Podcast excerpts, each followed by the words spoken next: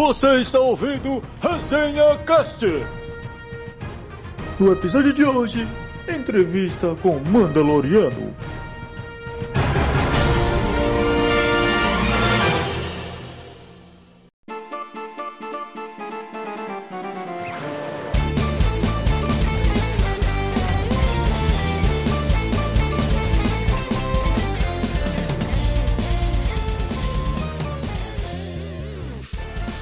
Fala galerinha, beleza com vocês? Aqui é o Darth Melk e o Império irá nascer novamente. Eita lasqueira. Aqui é Sam Crazy Kenobi e você vai perceber que as grandes verdades com a qual nos apegamos dependem muito do nosso ponto de vista. Que que é isso, gente Rapaz, do tô céu? arrepiado aqui agora. Olha, meu Deus. Oi, gente, tudo bom, galera? Eu sou a Thaís, Thaís, filha de ninguém, porque ainda me recuso a acreditar que Ray é Palpatine. Sejam muito bem-vindos a mais um episódio do Resenha Cast, tá? Antes da gente começar aqui, galera, eu só queria agradecer a um parceirão nosso do Resenha Wars, que é o Luke, que ele é guitarrista, compositor, baterista, tudo tá? Ele faz. É, o- é ele- o- a banda de um homem só. Exatamente. e aí ele gravou pra gente essa abertura aí da Cantina Band, incrível, com muito boa. Luke, um abraço pra você.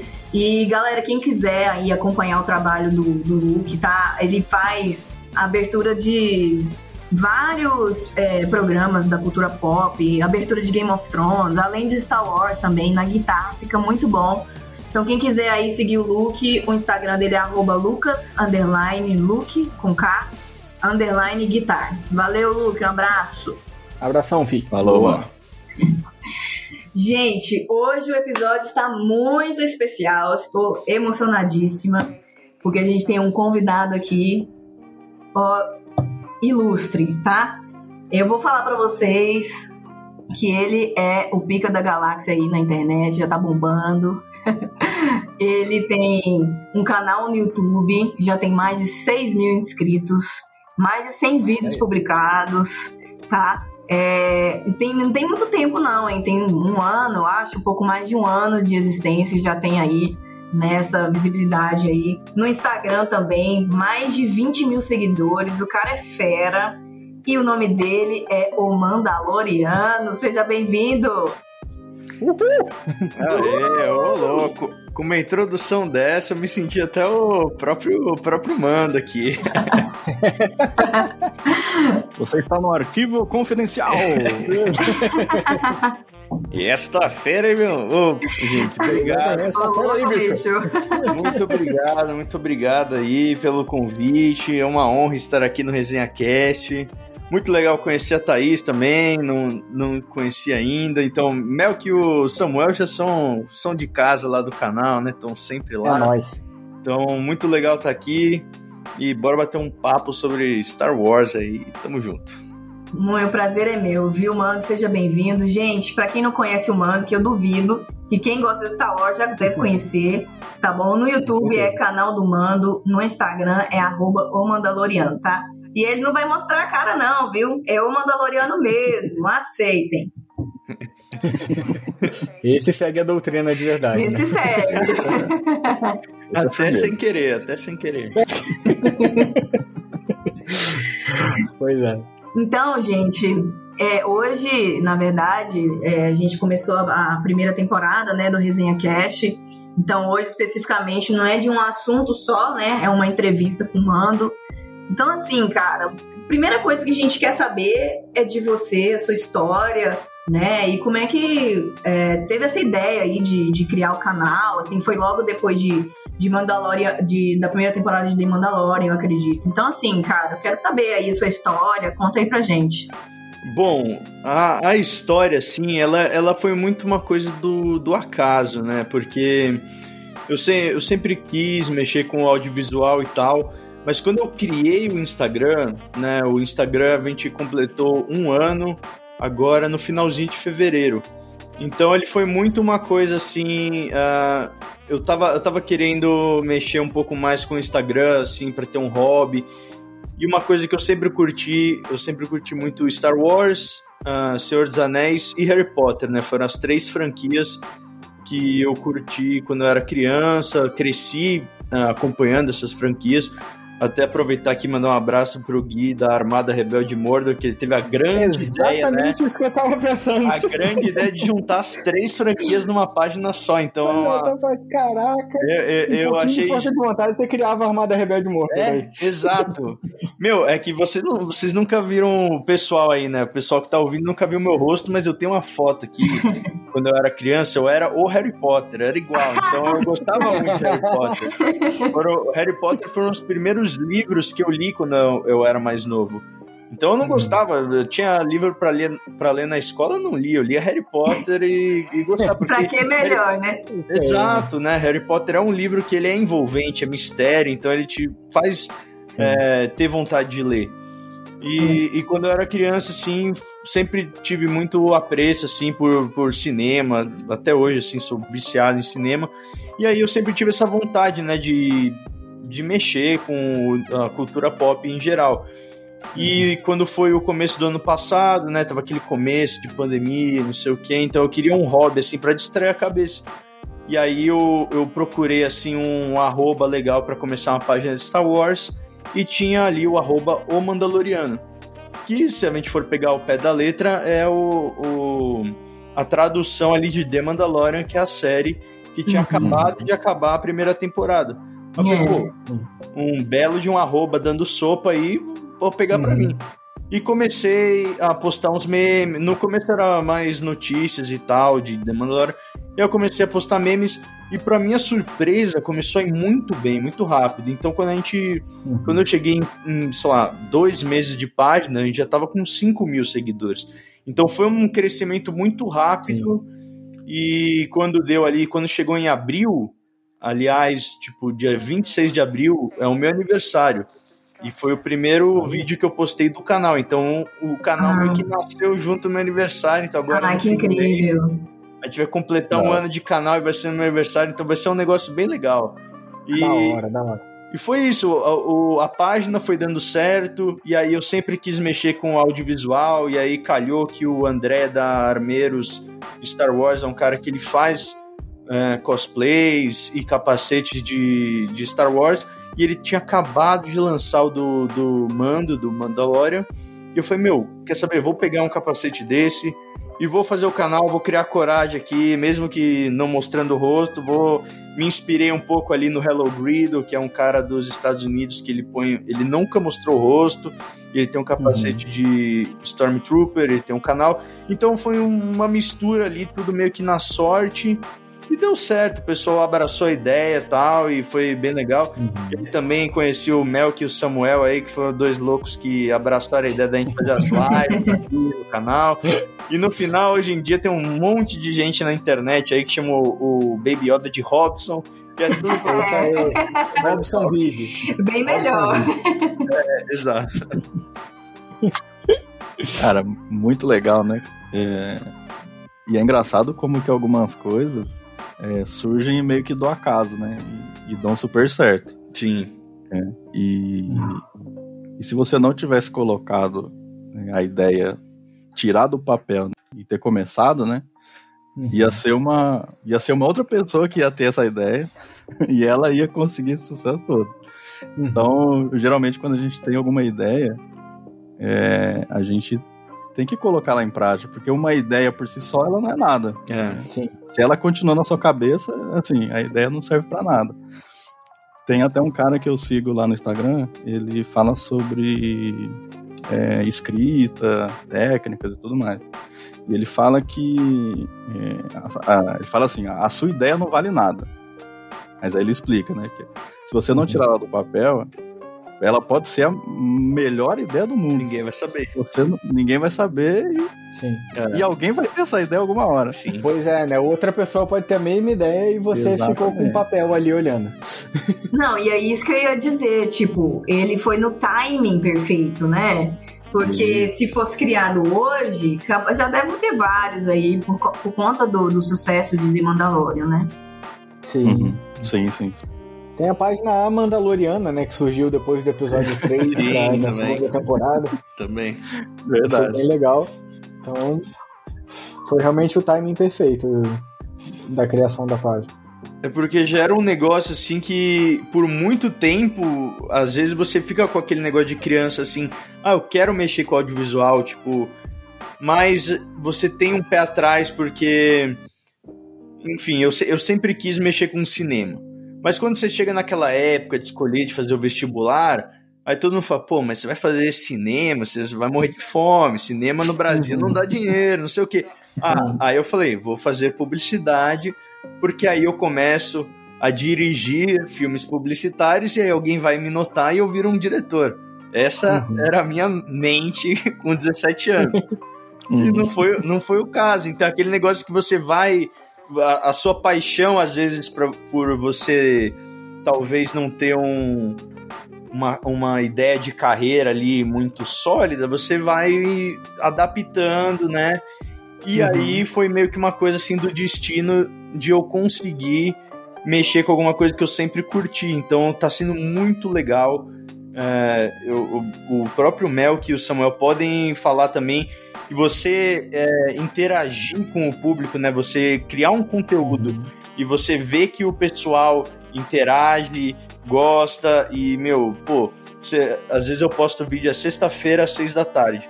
Tem gente, é, eu faço a estreia ali no YouTube, tem gente uhum. que 10 minutos antes do vídeo tá lá esperando o vídeo, falando, pô, hoje tem vídeo do Mando, então, sabe, é um Sim. negócio legal você produzir algum conteúdo e ter as pessoas que esperam por isso, as pessoas que respondem positivamente a isso. Então, é uma coisa que é meio viciante, assim, te dá muita é, animação para você continuar, né? É um negócio uhum. motivacional.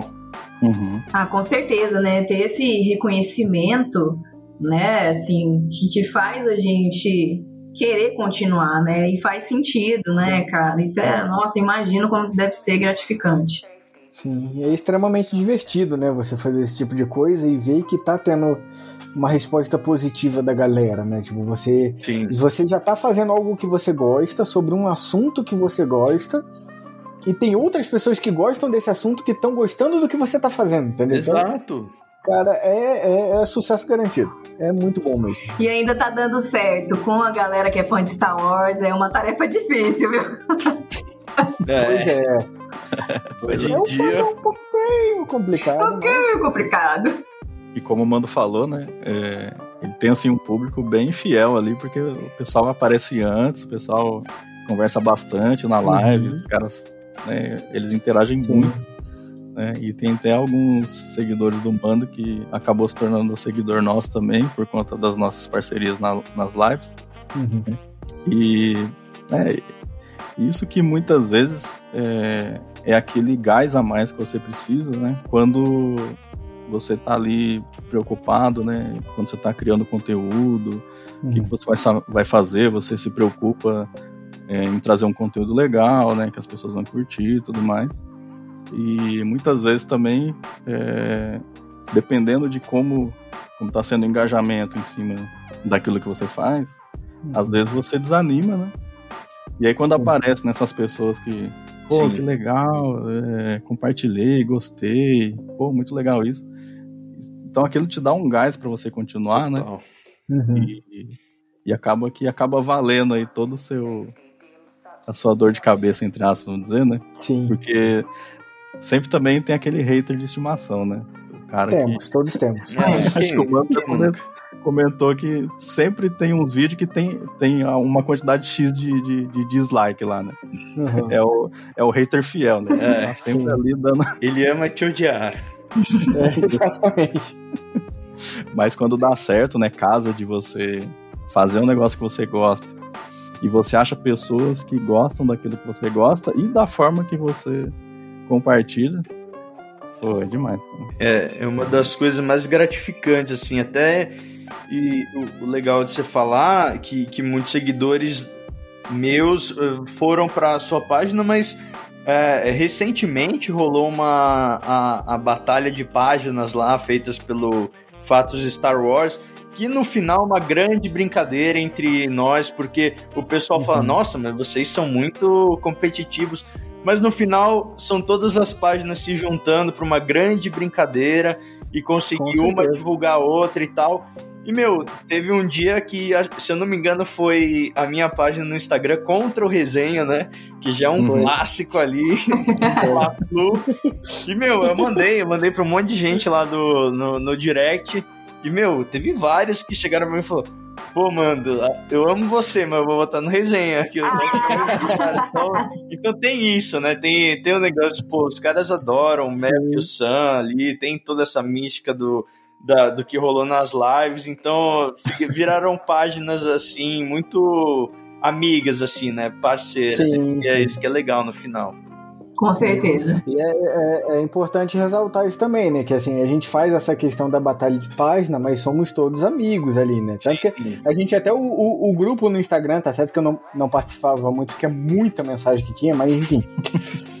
tinha até o grupo no Instagram, que era o criador de cada uma das páginas que estava lá, e a gente conversando, batendo papo, tudo mais tal. E a gente é muito amigo mesmo. A gente só quer beber o sangue dos nossos inimigos na taça da vitória. Mas tirando isso, Somos todos muito amigos ali. Depois da competição, voltou a amizade, voltamos a fazer live, voltamos a fazer podcast, tudo certo. É. Na hora ali quero ganhar, mas no final. É, exatamente. Porque o, o, intuito no final é todo mundo e todo mundo sair ganhando, né? E aconteceu, Sim. né? Todo mundo que participou ali, as páginas menores, as páginas grandes, todo mundo conseguiu uh, ser mais conhecido pelo pessoal de, de Star Wars. Uhum.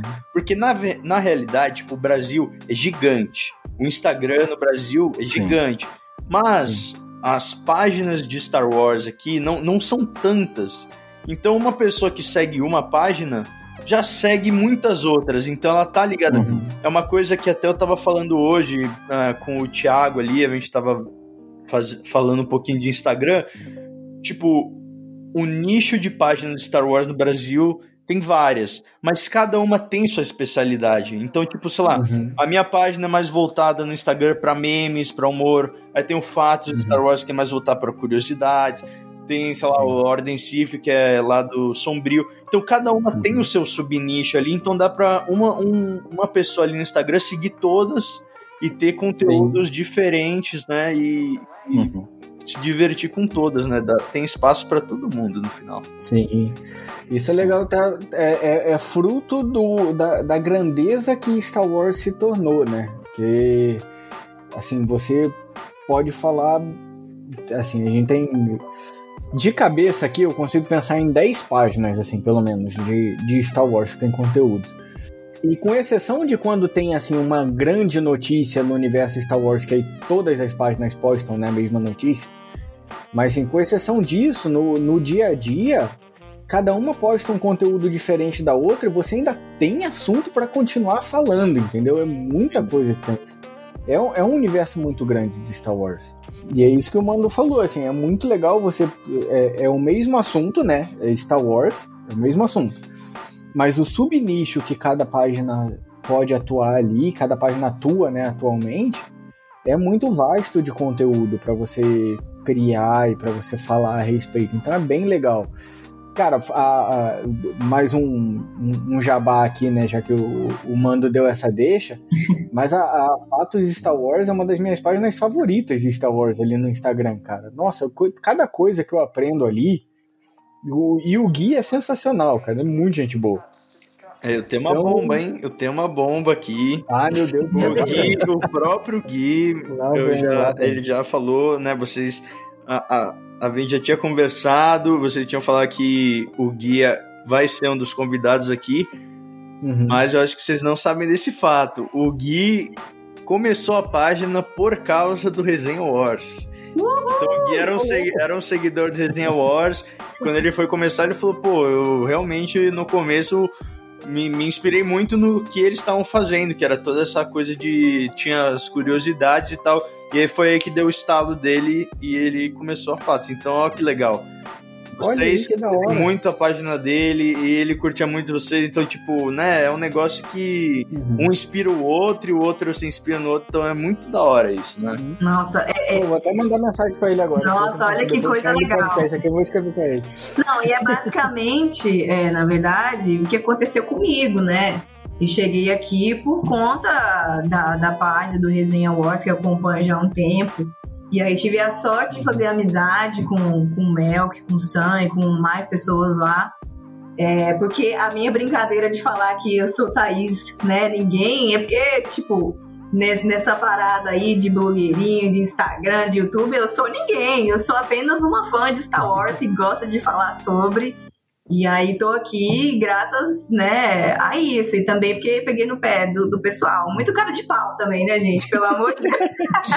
Não, mas... Aqui, tá né, do nada, uma seguidora chega no grupo e fala, então, vamos gravar podcast. Você está, você está certíssima aí. Pegue mais no pé ainda para eles terem vergonha na cara de colocar o, o canal no YouTube aí de volta aí. Pra quê? Pra quê trazer esse assunto aqui agora? A gente tá se dando bem, a gente tá rindo aqui. Cara, é, eu já, já tinha ouvido o Gui falar, é, ele me falou pelo, pelo WhatsApp, né? Falou só pra mim, né? Que quando ele criou, né? Realmente ele, ele se inspirou ali no resenha, pô.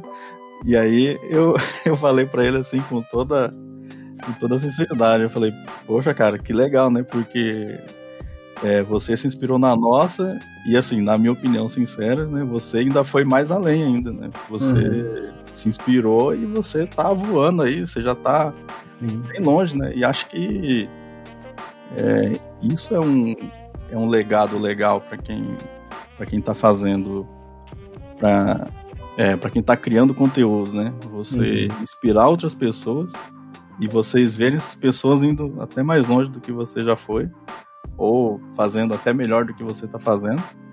Né? Isso é um legado até maior do que quantidade de seguidores. E... Com certeza. E aí ele, é, ele é super humilde, o Guinness, ele falou, não, que isso, fatos não tá assim não. Eu falei, tá, é... ah, tá contando. Tá, tá, tá, tá, com certeza é, tá. É com certeza uma das melhores páginas aí com certeza. Com certeza, de longe, sim. Uma, uma página que, tanto visualmente como de conteúdo, né? É linda, exatamente. demais. É que o Gui, meu, ele, ele tá para fazer o vestibular aí, né? Tá nessa uhum. fase da vida. E aí ele, eu falei, pô, você vai fazer design, né? Porque o cara é muito bom de design, o cara uhum. é um designer nato assim, mas não, ele vai para ele vai para exatas ali já, já foi pra totalmente outro lado. tá Mais bom. um sofredor. É. Mas tá pois é, tadinho. Spoilers aqui tadinho. então, viu? Guilherme aí, ó. Próximo convidado do Resenha Cast. Boa, tem que chamar mesmo. É. Gui, Gui já tá, ó, ele já tá até fazendo o primeiro vídeo do canal no YouTube do Fatos. Então, ó, só bombas aqui, hein, Gui? Já tem que ser o próximo convidado aí pra se explicar. pois é, tá vendo? Olha o mando jogando Gui na fogueira. Olha Rapaz, ele, ele vai vir aqui, ele vai soltar meu, ele vai soltar meu, meu WhatsApp aqui. ah, Ai, o Gui é gente boa, cara. Gostei dele pra caramba. Né? É. Ele vai estar tá aqui, sim. Vai sim, com, com certeza. Aproveitando que a gente tá falando de páginas, né? A gente a gente tá vendo que tem muita, muita página de Star Wars boa, né, surgindo. É, a do Mando aí em um ano, uhum. tipo, já tá em 20 mil seguidores. Sim. É, a gente tem aí a Fatos também, que já tá quase 10 mil. Uhum. É, mano, se você fosse dar uma, uma, uma dica aí para quem tá começando agora, uma página de Star Wars aí, o é, que que você... Que dica que você, que você poderia dar aí pra, pra quem tá começando aí? Cara, assim, o, o que você falou é muito verdade. É, o que tem é, surgido de páginas novas de Instagram né, nesse último ano é porque eu comecei, deu um ano agora, deu um ano em fevereiro. Mas o que eu vi de, desse último ano foi muito, né? Vocês que já estão um, um pouco mais de tempo, vocês devem ter uma, uhum. uma ideia melhor, mas realmente, né? A, a ideia que se passa é que está crescendo cada vez mais e, e, meu, é aquele negócio. O, o Instagram e ca, to, cada rede social ela tem o seu macete. Então, tem muita gente que fala, pô, não dá para crescer no Instagram, não dá para crescer no YouTube. Dá, mas você tem que ter paciência e regularidade. É, uhum. Eu até fiz a gente recentemente foi, eu recebi, né, a gente, uh, o canal do Manda entrou na União Star Wars, foi um, um convite super legal, super honrado de fazer parte aí da, União uhum. Star Wars. E hoje eu preparei, né? Por isso que eu estava até falando com o Thiago do Enclave da Força, eu preparei um workshop lá justamente falando de Instagram para o pessoal aí que tem as páginas está começando. E meu, é aquele negócio, tudo que eu falei no workshop, 90% do que eu falei as pessoas sabem. Não é nada muito, uhum. não tem nenhum segredo. O uhum. negócio uhum. é regularidade, regularidade, consistência é o que o próprio algoritmo vai premiar. É, foi até um exemplo que eu usei no workshop, eu posso falar aqui, tipo, pensa, você é o, o algoritmo e tem uma página A. A página A, ela faz posts visualmente irados, é, super informativos, sabe? Um negócio acima do padrão. Mas ela posta uma vez a cada cinco dias, aí não posta por uma semana, cada vez um horário uhum. diferente. O cara fez o post e posta na madrugada quando não tem ninguém vendo. Não tem muita consistência. E tem uma uhum. outra página, página B, que é o cara que faz um, tipo, sabe, um, um, conteúdo honesto, não é nada acima da média, mas é um conteúdo uhum. legal, bonitinho. Só que ele posta dia sim, dia não, no almoço e no jantar. Então, tá lá, almoço, jantar, dia sim, dia não eu sendo o algoritmo, qual página eu vou uh, recomendar para o usuário? Eu vou recomendar a página B, porque se eu recomendar essa página, o usuário vai seguir essa página e ele vai sempre ter receber conteúdo. o que, que o Instagram quer, né? O que, que o algoritmo quer? Que as pessoas fiquem na plataforma, porque mais tempo você fica na plataforma, mais tempo você é impactado por anúncio e mais eles ganham com isso, né? A gente tem que lembrar que o Instagram, uhum. ele é um negócio no fim do dia, né? Ele é um negócio. Sim. Então é isso que eles vão fazer. Né? Pode ser que você faça posts geniais uma vez a cada dois meses e a galera compre a ideia.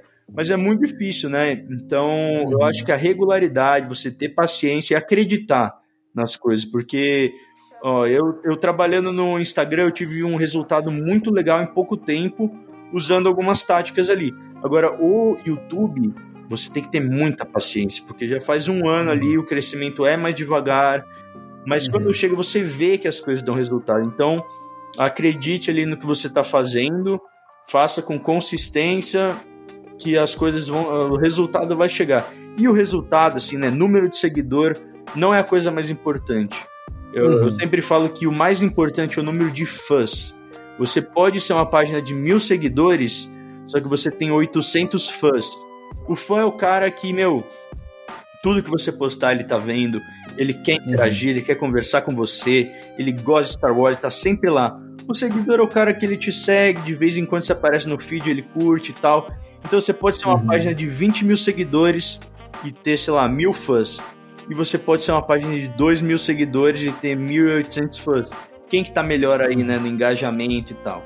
Então é uhum, esse que é o negócio que as, as pessoas têm que pensar, não só no resultado final, mas criar uma comunidade legal ali para os seus seguidores, sabe? Criar uma relação com eles, responder comentário e tal. Que aí você cria mesmo esse negócio que vocês, vocês viram mesmo, da gente fazendo a live e uhum. essa brincadeira aí do Robson e tal, que o pessoal onde tá, tá falando disso, que é uma relação que a gente criou, entendeu? Então esse que eu acho que é o grande segredo aí que o pessoal tem que é, prestar mais atenção. Ah, super concordo com isso, porque na verdade existem né, algumas contas e até pessoas mesmo que, que, que utilizam o Instagram principalmente para trabalho que atingem um número de seguidores muito alto e depois, tipo assim, vira estrela, sei lá, a fama sobe a cabeça e esquece de, de, de interagir com as pessoas, né? Tudo bem que em algumas situações, às vezes fica com quantidade de pessoas, fica uma tarefa difícil. Mas assim, eu vou te falar, eu acho incrível páginas que interagem com o público, sabe? Eu acho que é, é, o que foi legal que aconteceu comigo é isso, a interação com o Resenha Wars que eu tive e o pessoal ali sempre pronto para responder, de trocar uma ideia, dar uma risada, um, troca um meme, sei lá. Então eu acho isso muito importante também, assim. Isso, isso faz com que as pessoas, é, os seguidores te enxerguem de uma outra forma, sabe? Não é, você não é apenas uma página que tá postando conteúdo informativo lá, entendeu? Total. Você é alguém que tá ali por trás, fazendo esse trabalho, conversando com as pessoas. Eu acho isso incrível. Com certeza. E é, deixa, você deixa mais humano, né? O, isso. A questão. Não, não, é, não é robótica, não não um robô, não uma entidade que está me respondendo, é uma pessoa que está ali, que ele tem opiniões, que ele sente o que está acontecendo, participa, se envolve e tal. Então é muito legal fazer isso mesmo. E aí, já, já que voltamos né, no tema da entrevista, que a gente deu uma devagada antes, mas assim. Adoro. Normal. Quase nunca acontece, né? Esse tipo de coisa, né? Não, Surpresa que não. tem acontecido hoje. Primeira vez. pois é. Mas aproveitando aí que você falou da, da, da questão da, da rotina, né? De, de, de, de, você ter uma regularidade nas postagens. Como que funciona, cara, essa questão da, da, da rotina de planejamento e criação, tanto das suas postagens para o Instagram como para o YouTube? Ah, o começo, o começo é, é, muito teste e erro, assim, né? Você vai uhum. vendo o que funciona, o que não funciona, o que o seu público gosta, o que ele não gosta. E, tipo, eu sempre fui um, uma pessoa muito organizada, assim, então isso é uma coisa que faz muita diferença. Você, uhum. você conseguir é, separar quais são os horários que você vai postar, quais são os dias que você vai postar e quais são os tipos de conteúdos, né? Tipo, o Resenha Wars tem os, os, os posts de meme, tem os posts de curiosidade, tem os posts, sei lá, vídeo. Então é importante você separar categorias de posts e você ter cada dia, né? Uh, uhum. Porque isso cria, né, a, a, a, pelo menos até a nossa geração, que é o pessoal que está aí no, no Instagram, a gente foi muito acostumado com programação de TV. Então você saber, ah, terça-feira no almoço, eu sei que o Resenha vai postar um meme. Sexta-feira, uhum. não, sábado, sábado eu sei que eles postam o Caminhos de Mandalor então, sabe, uhum. a pessoa já espera o que você está fazendo. Então, muitas vezes eu vou postar alguma coisa, antes de eu postar, a pessoa já está no direct falando, pô, hoje é dia de meme. O que, que será que vai vir uhum. hoje? Sei o quê.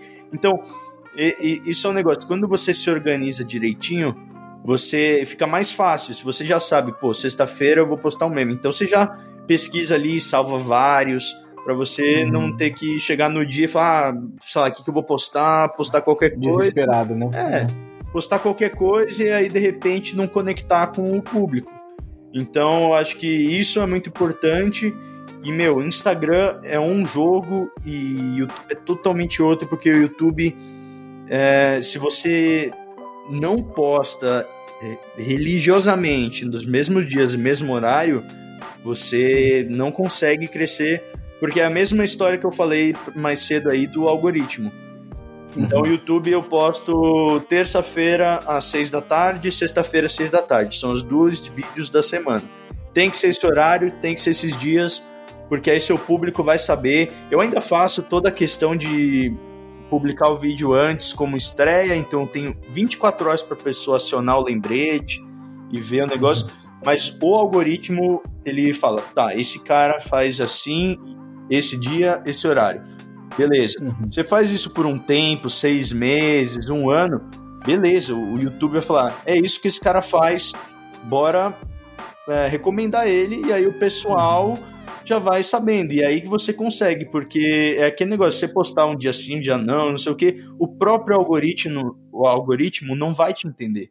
Né? Então ele uhum. não vai ter segurança para te recomendar. Então é muito isso, uhum. né? Eu acho que o Instagram é mais fácil ainda é mais frequente, então todo dia dois posts. E o, Insta, o, o YouTube é dois por semana, mas tem essa questão uhum. aí do, do horário. O algoritmo então do YouTube é mais cri-cri para você e se é. engajar nele, né? No caso, você tem que ser mais metódico no YouTube do que no Instagram. Eu acho que o, o YouTube você depende mais do algoritmo para crescer do que o Instagram, porque o que acontece? O Instagram você ainda pode ir lá e seguir gente, as pessoas seguem de volta, você pode curtir um comentário, não sei o que. O YouTube, você tem que postar o vídeo e as pessoas têm que chegar até você. Então uhum. você não uhum. pode ir e se inscrever num canal, o cara não vai saber quem é você que se inscreveu no uhum. canal dele, então ele não vai te seguir de volta. Então o YouTube é, ele é mais ingrato, assim, aspas, nessa questão. Você. O começo é mais difícil, mas também a hora que ele começa a te recomendar é muito bom porque você começa a aparecer no Google.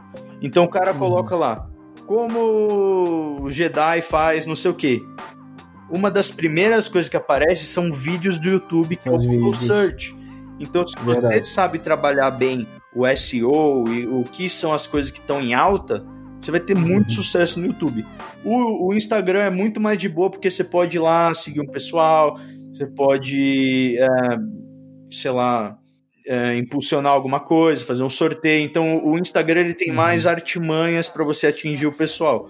O YouTube é mais tipo, cara, foca no seu conteúdo, aprende uhum. SEO, entenda a mecânica do negócio que, e tenha fé que uma hora vai dar certo. Uhum. É isso aí, muito bom. É, é, então, assim, Mando, é, pra gente sair um pouco né, dessa parte técnica, né? Do trabalho e voltando um pouquinho na, na, sua história, né? Você falou que quando criança gostava de Harry Potter, por exemplo, e tal. Aí eu quero saber o seguinte: qual foi o primeiro contato é, com Star Wars, né? O que, que você mais gosta da saga? É, fora, né, o, o, a sua persona, né, que é o Mandalorian, né? É, então, assim, conta aí um pouquinho a história, porque você. E, por gostar de outras sagas, por que você escolheu Star Wars para entrar no universo aí do Instagram e do YouTube? Boa, boa. Assim, uh, eu sou de 93, né? Nasci em 93, então eu sou, vai, o Mel que também, assim, a gente é uma geração uhum. que cresceu numa época muito da hora. Porque, ó, eu falei que eu sou fã das três franquias porque eu cresci vendo Senhor dos Anéis no cinema, Star uhum. Wars, a trilogia prequel no cinema e Harry Potter no cinema. Então, sabe, uhum. uma criança é, crescer com tudo isso vendo no cinema, assim, a, a, imaginação da criança ela explode, né? É muito legal uhum. isso. Sim, então, sim. pô, nunca vou esquecer, nunca vou esquecer uh, onde eu tava, o, como foi assistir uh, Star Wars no cinema pela primeira vez. Então, tipo, quando eu era mais novo, uh, o episódio 1, né, a Ameaça Fantasma, lançou em 99, então eu tinha seis anos. o, o, meu pai, ele, ele gostava muito de Star Wars porque ele, ele viu, na época, ainda chamava Guerra nas Estrelas, né? Então, uhum. anos 70, quando saiu, meu pai tinha, vai, seus 18, 19 anos, então foi um negócio que foi legal para ele, né? Porque pegou o mundo de surpresa. E uhum. ele, ele foi lá, eu já tinha seis anos, né? O Sam pode falar, é uma idade legal para você já mostrar pro seu filho, né? Porque ele já tá entendendo mais das coisas e tal. Então, pô, meu pai uhum. mostrou a trilogia original no VHS que tinha em casa. E, meu, foi Top. Muito da hora. Morria de medo da Darth Vader e tal. sabe, aquele negócio de você assistir e não entender ainda a gravidade das coisas, não saber o que significa o cara ser o pai do Luke Skywalker e tal. Só ver, uhum. tá, esse cara do capacete preto, ele é do mal, tem medo e tal. Mas aí você fica um pouquinho mais sério e tal. E aí eu vi Ameaça Fantasma no cinema eu sou de São Paulo, eu lembro que eu vi aqui no Interlagos, nossa senhora. Eu lembro de ver o pessoal fantasiado no cinema. e você é criança e vê, pô, por que aquele cara de 40 anos tá fantasiado? Tipo, e eu não tô. Então você, você vê que é, um, é uma grande festa de todo mundo, de adultos e crianças. E, pô, o, o episódio 1 pros adultos foi chato, não dá para negar. Muita politicagem, não sei o quê. Mas, meu, eu vi ali o Anakin pilotando o Pod Racer. Corrida de pods. Uh! A luta de espadas no final, pô, fiquei maravilhado. Então foi Sim. isso. Esse foi o meu, meu grande estalo aí pra Star Wars. E, e ao longo dos anos, depois você vai entendendo um pouco mais. Tipo, eu sempre gostei muito de cinema. Eu tive minha fase de ver as prequels e falar: Isso não é cinema, o roteiro é ruim, nossa, o cara não gosta de areia, que porcaria. E agora, anos depois, você vê aquilo com mais carinho e vê, pô, é a, a, a tragédia ali do cara, do, do Anakin, né? Como as coisas rimam, ele com o filho dele, não sei o que, você começa a entender um pouco mais da beleza das coisas assim e tal. Então foi muito isso. E a questão do. De, de criar a persona do, Manas, do Mando, assim, foi totalmente por acaso talvez se a oportunidade tivesse se dado assim, eu teria feito uma página de Harry Potter ou uma página de de Senhor dos Anéis, assim, qualquer um eu estaria feliz porque eu curto muito. Curto muito Marvel, uhum. curto descer assim, pô, sou um nerd, assim, né? A gente uhum. que, é, que, gosta de tudo, né? Cultura pop em geral. Sim. E a gente também. É engraçado isso, né? Porque você foi falando isso foi me remetendo, né, é, coisas muito nostálgicas, porque realmente a gente né, teve essa fase de que a época de Harry Potter e Senhor dos Anéis meio que foi junto no cinema, né? Então, gente, assim, era um marco. Todo fim de ano tinha os filmes, era, era um evento, assim, sei lá, é. era, meu Deus, juntava as uhum. crianças tudo e ia assistir, assim, e isso eu guardo com muito carinho. É, eu, infelizmente, nessa época, ainda não conheci Star Wars, então eu não assisti no cinema as prequels. Eu assisti depois. Mas, ainda assim, eu tenho essa sensação de, de. Eh, eu assisti em épocas diferentes. Então, a primeira vez que eu vi Star Wars, é, primeiro eu. Sabe, assim, esse. Porque, assim, em geral, eu amo ficção científica. Tanto em livros, em, em filmes, séries e tal. Então, assim, eu já fiquei maravilhada, né, com, com a história e Guerra nas Estrelas e não sei o quê, sabe? Essa coisa assim, eu já fiquei, já me encantei. Mas quando você assiste em outras fases, igual é, recentemente eu tô assistindo em ordem cronológica, né, Star Wars, incluindo as séries animadas. E aí você já começa a ter uma outra visão, assim, sabe? Você entende que Star Wars é muito política, que, que trata de assuntos sérios, assim, sabe? Isso é muito bom, você crescer com isso e poder mudar a sua visão, né? Você tem outras perspectivas, né? Com a mesma Total. história. Isso é incrível. Uhum. É, isso é uma coisa também que é muito legal você seguir várias páginas, né? E também quando os seguidores é, conversam com a gente, né? Tem isso também de é, sempre alguém vai te falar uma coisa que você nunca tinha percebido antes. Isso. Porque o universo também é enorme, né, gente? Tem infinitas possibilidades, né? Sim. Sim. Cada pessoa tem a sua experiência, né? Com o modo que se relaciona com, com alguma coisa. São situações e memórias diferentes que, que tocam em cada um, né? Então, uhum. sempre você vai ouvir alguém falando de alguma coisa e você vai ter uma outra perspectiva sobre aquilo. Aí você fala, nossa, nunca tinha percebido isso. Então, quando você está envolvido, ali, engajado né, com as páginas, trocando ideia, né, com respeito, né, obviamente. é, é importante esse detalhe. É um, detalhe importante. É nem sempre legal. acontece, mas é um detalhe importante. É, nem sempre acontece. Mas quando acontece é maravilhoso. Uhum. é, cara, é, aproveitando aí que você, que você falou da, da trilogia Prego, né? É, me fala aí, o que, que você mais gosta e o que você menos gosta na, na trilogia prequel. Pode colocar a série animada que passa nesse período também. Tá, considerando Clone Wars ali, cara, coisas assim que eu gosto demais. Eu gosto, tipo, eu gosto do fato de, de que Clone Wars conseguiu mostrar pra gente essa época tão rica da, do, do, da timeline de Star Wars, né? Então, se você acompanha a série, você vê como o George Lucas e os caras são fissurados ali em world building, né? Em, uhum. em criar planetas, civilizações, costumes e tal. Meu, eu sempre, desde criança, eu sempre gostei muito dos Jedi, né? Sempre quis ter um sabre de luz, não sei o que e tal. Mas, cara, depois que eu comecei a página, comecei a assistir é, com outros olhos assim, eu, cada vez mais e mais eu acho que a parte mais legal de Star Wars são os Mandalorianos, porque, meu, o, toda a sociedade, todas uhum. as políticas, as intrigas, né? Esse negócio dos uhum. caras serem é, guerreiros que lutam pela honra, os caras usam armadura, assim, né? É um negócio muito da hora de Star Wars. E, e ele, uhum. não é, ele não é tão assim, ah, somos os bonzinhos, sei o que, que nem os Jedi. Eles têm a, a uhum. moralidade dúbia ali, eles são caçadores de recompensa, ou não são o quê. Então acho que isso é muito da hora. Então é um aspecto que eu comecei a gostar muito depois que eu comecei a página. E assim, coisas que eu não gosto da trilogia prequel, eu acho que eu acho que o, o, George Lucas ele poderia ter caprichado um pouquinho mais nos diálogos, né, no, da trilogia, assim. Acho que tem coisas ali que uhum. são muito, né, é, primeiro primeiro draft ali, primeiro roteiro. Acho que se tivesse uhum. um outro tratamento poderia ser muito da hora. Porque você vê o, o uhum. Ameaça Fantasma, meu, eu curto bastante Ameaça Fantasma.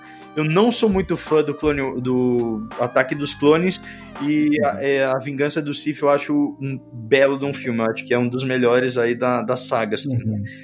Mas certeza. eu acho que eu acho que, tipo, ele estava tão preocupado com uma coisa tão mais importante do que o roteiro, que, tipo, beleza, a história tá lá mas ele estava muito uhum. mais preocupado com os avanços tecnológicos. Cara, se a gente uhum. teve hoje é, Vingadores Guerra Infinita, Vingadores Endgame, foi por causa da trilogia prequel. Porque se você for uhum. ver tudo que os caras fazem hoje em dia, começou ali. É, uhum. Toda essa questão aí do chroma key de tela azul, tela verde, os caras estavam fazendo. O cara criava. Tudo bem, você vê hoje em dia, você fala, ah, parece meio tosco.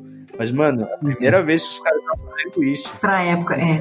Cara, 99, pensa. No, 1999. É, os caras estavam criando cenários totalmente feitos na computação. Uhum. O Jar Jar Binks é um dos primeiros personagens a ser totalmente feito animação com negócio de captura de movimento. Então, meu, uhum. olha, olha o tanto de coisa que tava no prato do cara para ele se preocupar. Uhum. Então vai, até a gente deixa passar ali o diálogo da areia, que o cara entregou pra ele. A gente não teria o plano se não fosse o George Lucas. Então, acho que isso é uma coisa, é uma coisa que, tipo, a, às vezes o, o espectador casual assim não leva em consideração. Mas uhum. quem assim, a gente que gosta de cinema tem que sempre exaltar o quanto o George Lucas foi um cara visionário e mudou a história do cinema. Os caras são muito da hora, muito foda. Com certeza. Com tem, certeza. tem duas considerações sobre as prequels que eu gosto sempre de falar, de enfatizar, porque assim, por mais defeitos que tenha, a gente não pode negar a importância para o universo dentro de Star Wars. Porque se não fosse pre, as prequels, a gente não ia estar tá vendo metade das coisas que a gente está vendo hoje em dia. De conteúdo, de HQ, de livro, de série e do, dos nossos filmes, sabe?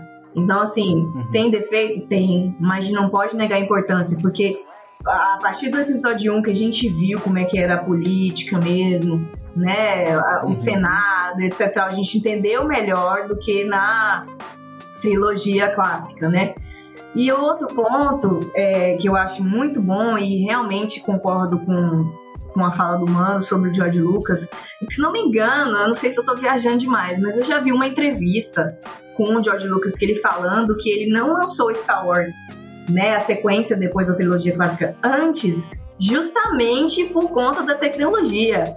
Então o cara ainda teve essa visão de tipo assim, ah, vou esperar um pouquinho para ver se as coisas ficam melhores, então fazer um negócio bem feito, sabe? Então assim, realmente ele ele é foda. Tem, e, e essa entrevista, se eu não me engano, tem no DVD há, há muitos anos atrás, hum. saiu um box da trilogia clássica que tem quatro DVDs. O quarto DVD é making off dos três filmes e entrevista com o pessoal. Uhum. Se eu não me engano, nessa entrevista ele fala isso. Ele fala que ele não avançou mais porque ainda não havia tecnologia o suficiente para ele fazer na época. E puxando de novo o gancho do que o Mando falou com relação ao George Lucas, né, que ele realmente foi visionário é, Star Wars é pioneiro em muitas coisas, né? Foi uhum. na década de 70, Star Wars foi pioneiro com o, o, primeiro filme, né? Com o Uma Nova Esperança. Foi assim, foi revolucionário para a década de 70 você vê um uhum. filme no espaço com laser, com, com espada laser, tá, tá assim, você vê que o movimento de batalha até nem é muito brusco, é. porque inclusive nesse, nesse DVD que eu falei da entrevista, eles falam por que, que as batalhas não eram mais orgânicas, não é porque os caras eram velhos e não conseguiam se mexer, não, é porque qualquer coisinha mais forte que eles faziam quebrava. Diversos sabres foram quebrados na gravação do, do, filme. Por conta disso, era muito sensível o negócio, entendeu? Por isso que a, a luta é só aquilo de tipo, encosta aqui, dá uma pausa, respira, aí vamos tentar de novo, encosta outra vez, entendeu? E não, é tinha, é não tinha efeito visual ali. Eles colocavam uhum. um material em volta ali da, da lâmina do sabre que ele Sim. refletia no filme que era filmado e aí queimava o filme. Então por isso ficava aquele branco. Isso. Era uma Exatamente. resposta química, que era tudo feito é. prático, então, né? Incrível, incrível. E, e, o que é absolutamente genial, por isso mesmo que a, é, se você pegar, é, é, um pouco difícil de achar, mas se você tentar caçar a versão é, de Specialized, que fala, né, do, do episódio 4, o sabre de luz do Luke não é exatamente azul. É. É, é, muito mais branco, na verdade, né? O, o, o, a tonalidade e tal. E você vê até na movimentação, quando ele mexe assim pra câmera, quando a, a ponta do, do sabre ela vira pra câmera, a, a o laser desaparece. Uhum. Tipo, tá vazio, entendeu? Por conta disso. Mas assim, foi revolucionário isso pro cinema. Aí, de novo, no Ameaça Fantasma, a questão do chroma key, um personagem inteiramente feito em CGI, como Jar Jar Binks, também foi revolucionário pra época. E agora, em Star Wars, a gente vê no Mandaloriano, eles fazendo todo o cenário sem ser em chroma key, hum. mas não gravando no meio do deserto também lá, quando... Esqueci o nome do país que eles foram Tunísia, pra gravar. Tunísia. Tunísia, obrigado sem ir lá na Tunísia, entendeu? É dentro de um estúdio, um cenário é, que faz um domo em volta do pessoal e assim são diversas telas refletindo uma coisa só. Eu falei isso acho que num, em um dos mandocasts ou em uma das lives que assim é, é, o que torna tão perfeita essa visualização quando a gente consegue ver na armadura do mando isso sendo refletido, o cenário sendo refletido na armadura dele. Então, assim, é mais uma vez Star Wars revolucionando o, o cinema, revolucionando a tecnologia, e daqui para frente a gente vai ver, por exemplo, eu já vi entrevista depois da segunda temporada do, do, do Mandalorian, que o filme The Batman vai tá sendo gravado com um cenário montado dessa forma. Igual o The Mandalorian. Sim. Então, assim, a gente já vê Star Wars inaugurando mais uma parte da tecnologia para deixar mais perfeita e mais imersiva a experiência de quem está assistindo no cinema, cara. Isso é, assim, é sensacional. Por isso que eu amo tanto Star Wars. É muito além da história e da, da política ou da batalha ou da, da guerra no espaço. Não. É muito mais envolvente do que isso a história. Não, e, e, sem contar que tudo isso está vindo de uma série e não de um filme, né? Isso é muito importante, né? Essa qualidade para uma Sim. série, para TV, cara. Sim, esse investimento Realmente. Porque a série normalmente era aquele CGI que, tipo, foi o que deu para fazer com, esses, com esse troco do pão aqui. Vamos, vai nisso. e era assim, entendeu? Agora não, a gente tem um investimento muito maior para as séries a nível de cinema. Isso. A gente vê. Por, é, mudando um pouquinho de franquia, mas é porque são as séries que a gente viu mais recentemente. Mas a qualidade dos últimos episódios de WandaVision Cara, foi um negócio absurdo. Jamais você veria aquele tipo de CGI, aquele tipo de movimentação, aquele tipo de tecnologia aplicado numa série. Aquilo ali era coisa de cinema, entendeu? Como eles já fizeram uns 11 anos de filmes de cinema da Marvel, eles falaram: não, a gente vai pra série agora, mas a gente tem que manter a qualidade que a gente teve no cinema, senão vai dar diferença, vão é. perder público e tal. E mantiveram, entendeu? Então, assim, agora a gente vê também um investimento muito maior para essa questão de, de, de séries, né? De, do, do, das franquias que a gente gosta, né? De modo geral. É, isso também é, se deu, né? Graças A Game of Thrones também, né? Que a HBO também já vinha trabalhando nessa Sim, questão verdade. já já tem que 2010, 2011 que foi a primeira temporada e foi de uma qualidade assim já que não tava, não era mais visto ainda na TV, né? E aí com a ascensão da, da, das séries, com a ascensão da Netflix, que também ajudou bastante isso, daqui para frente a, a, tendência da, das séries, a qualidade das séries é só melhorar, porque tá tendo muito mais público hoje em dia, né? Uhum. Sim.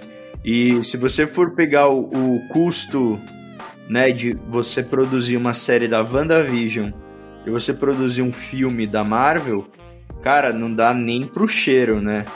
Porque uhum. o, a, a, série da WandaVision, ela foi gravada lá tudo no estúdio como se fosse uma uma ali um como é que chama esse tipo de tipo Friends assim, que é gravado em estúdio. Sitcom, plateia, né? Sitcom. É. Exato, ela foi gravada ali a primeira metade como uma sitcom, então o custo é muito baixo, tinha até uh, plateia ao vivo assistindo tudo. Sim. E aí a outra metade, claro, foi aquele espetáculo Marvel com um monte de efeitos especiais. E agora com uhum. essa tecnologia nova de The Mandalorian, isso expande totalmente os horizontes aí. E que como o Melk já falou, é uma coisa que é, é, muito própria de Star Wars, né? Tipo, por isso que a gente sempre fala que do George Lucas e tal, ele, ele às vezes ele é muito mais preocupado com os efeitos especiais e com a indústria do que propriamente uhum. com o conteúdo ali, né? Então, é... a, trilogia, a trilogia clássica revolucionou. Meu, o cara criou uma, uma empresa de efeitos especiais, que é a ILM, para fazer uhum. Star Wars. Então o cara falou: tá, a indústria não faz. Não tá nem perto do que eu quero, eu vou criar minha própria coisa.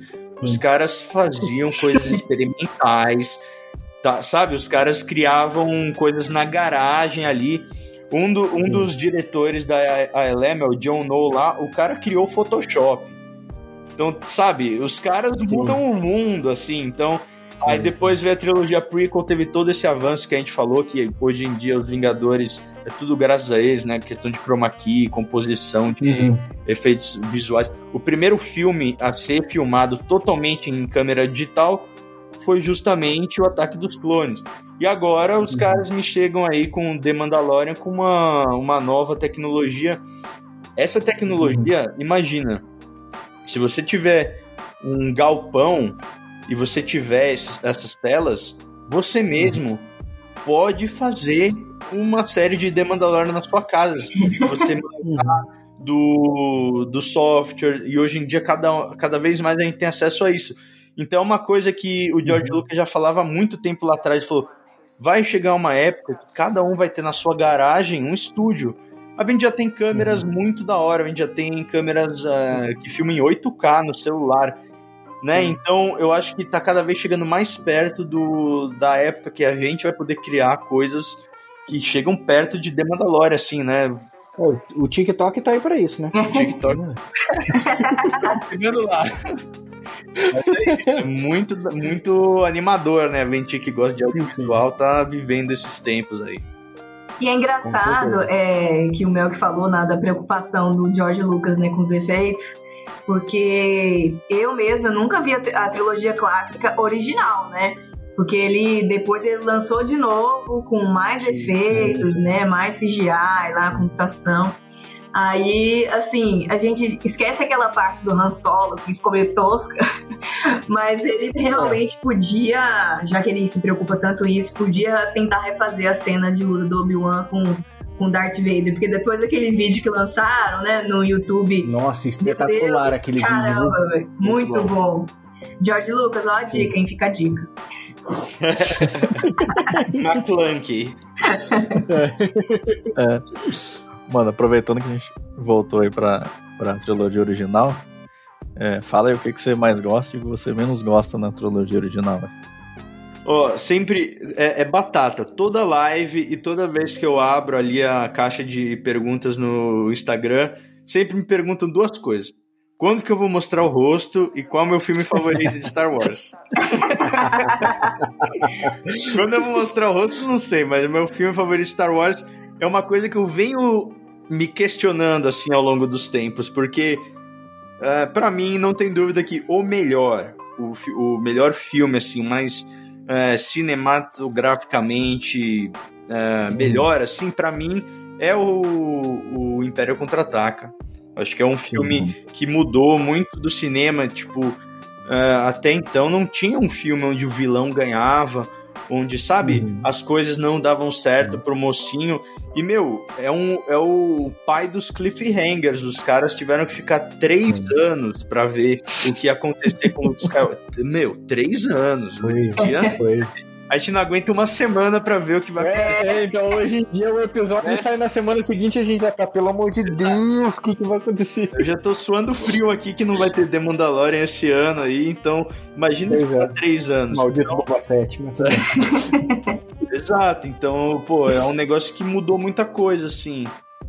Mas, é, para mim, assim, se eu for falar em termos emocionais, assim, eu acho que o meu favorito, pessoalmente, é o, o Retorno de Jedi, porque eu gosto muito de filmes de aventura, sabe? Aquele filme que você você assiste e fala, ia ser muito legal estar tá aí, sabe? Se jogar numa uhum. aventura. Então, eu gosto muito do, do filme da Múmia que teve aí com o Brandon Fraser uhum. e tal. Uh, esse, esse, eu, teve um com o Nicolas Cage também, vai nos anos 2000, que é A Lenda do Tesouro Perdido. Sabe, esses filmes que é, Nossa, amo é esse filme. Tipo, você sabe que o filme, o filme não é uma obra de arte, mas você sonha em um dia estar tá numa aventura assim. Então, sim, uhum, por sim. isso, eu acho que o, o meu favorito assim, do meu coração é o Retorno de Jedi. Porque, cara, você tá lá assim, você vê o Luke já como Jedi, o cara assim mais é, fodão e tal. Mais maduro, e, né?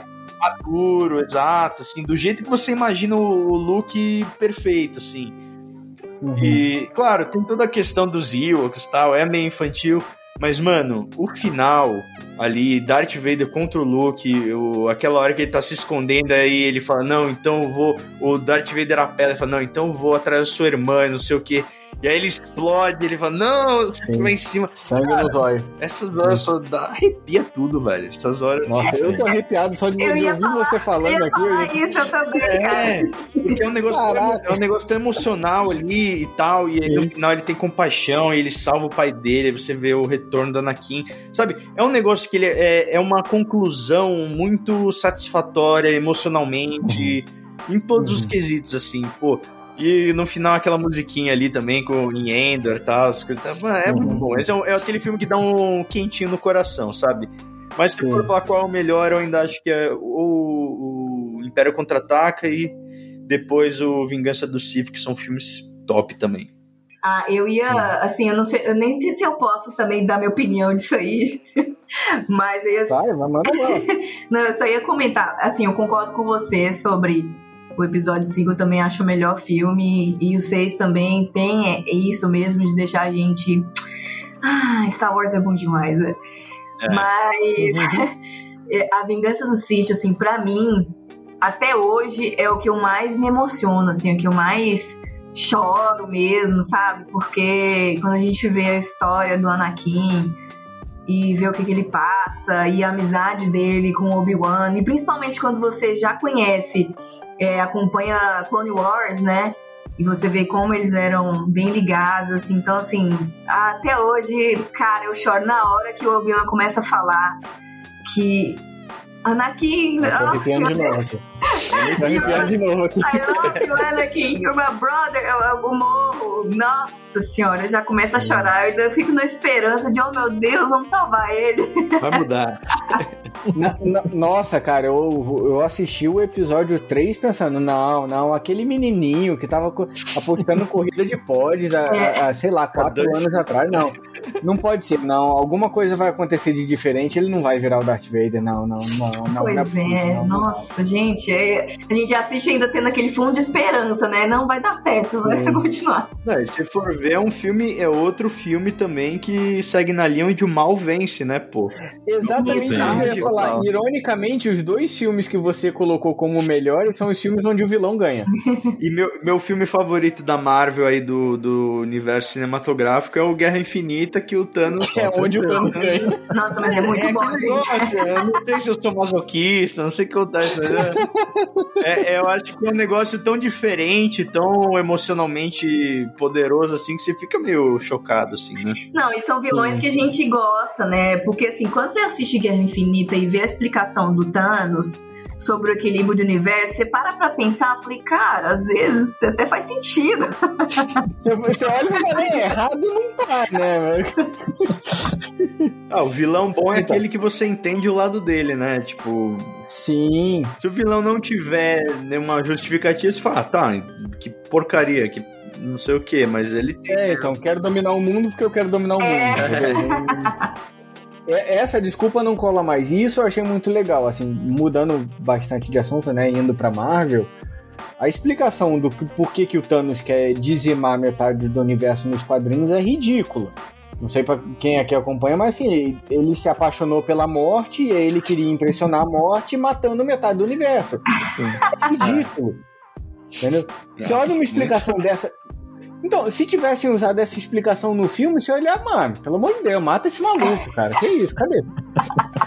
Mas agora, o, a motivação dele ali, você fala, não, cara, os, os recursos são finitos, é, é, o universo é finito, não é uhum. infinito como a gente é levado a crer quando a gente é criança tal. Não, as coisas acabam.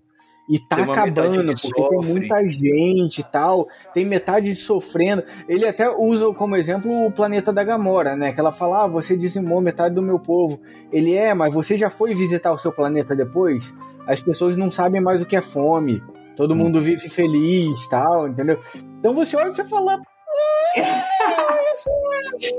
acho que ele tem meio razão ali, entendeu? Tipo, dá, dá, dá pra concordar. Foi que nem, o, o, por exemplo, outro vilão que eu acho maravilhoso do universo da Marvel nessa mesma linha é o Killmonger de Pantera Negra. É. Eu tava assistindo é. Pantera Negra e eu falei, cara, eu tô torcendo mais pra esse maluco do que pro Pantera Negra. Filmaço, filmaço demais. Foi a mesma coisa que aconteceu em Aquaman, né? É, eu esqueci o nome do vilão agora, mas assim, o motivo. É principal. Não, o outro. Que disputava o trono com, com o Aquaman. O Príncipe Orm. Isso. Ah. Então, assim, a, a, principal queixa dele é que, pô, vocês humanos destroem os oceanos aí e tudo mais. Pô, realmente, não tá errado não, cara. É. a casa dele, é o quintal dele, né? Fica jogando. É, exatamente, entendeu? Pega lá a bebida e joga no mar, porra, Aquaman, pelo amor de Deus. É, então, exatamente, né? O Aquaman, o Aquaman termina uma garrafa de uísque e taca no chão e quebra o vidro. Não, pera aí. Jogando o vidro no mar. Você fala, meu amigo, tartaruga sua amiga ali, ó. Olhando isso, o que, que é isso? É verdade. Cancela o Snyder Cut aí, pode, pode tirar lá. pois é. Ah, agora, é, falando ainda sobre né, os filmes Star Wars, vamos entrar aí nas polêmicas, sequels. O que mais que você gosta e o que você não gosta? Joga braba.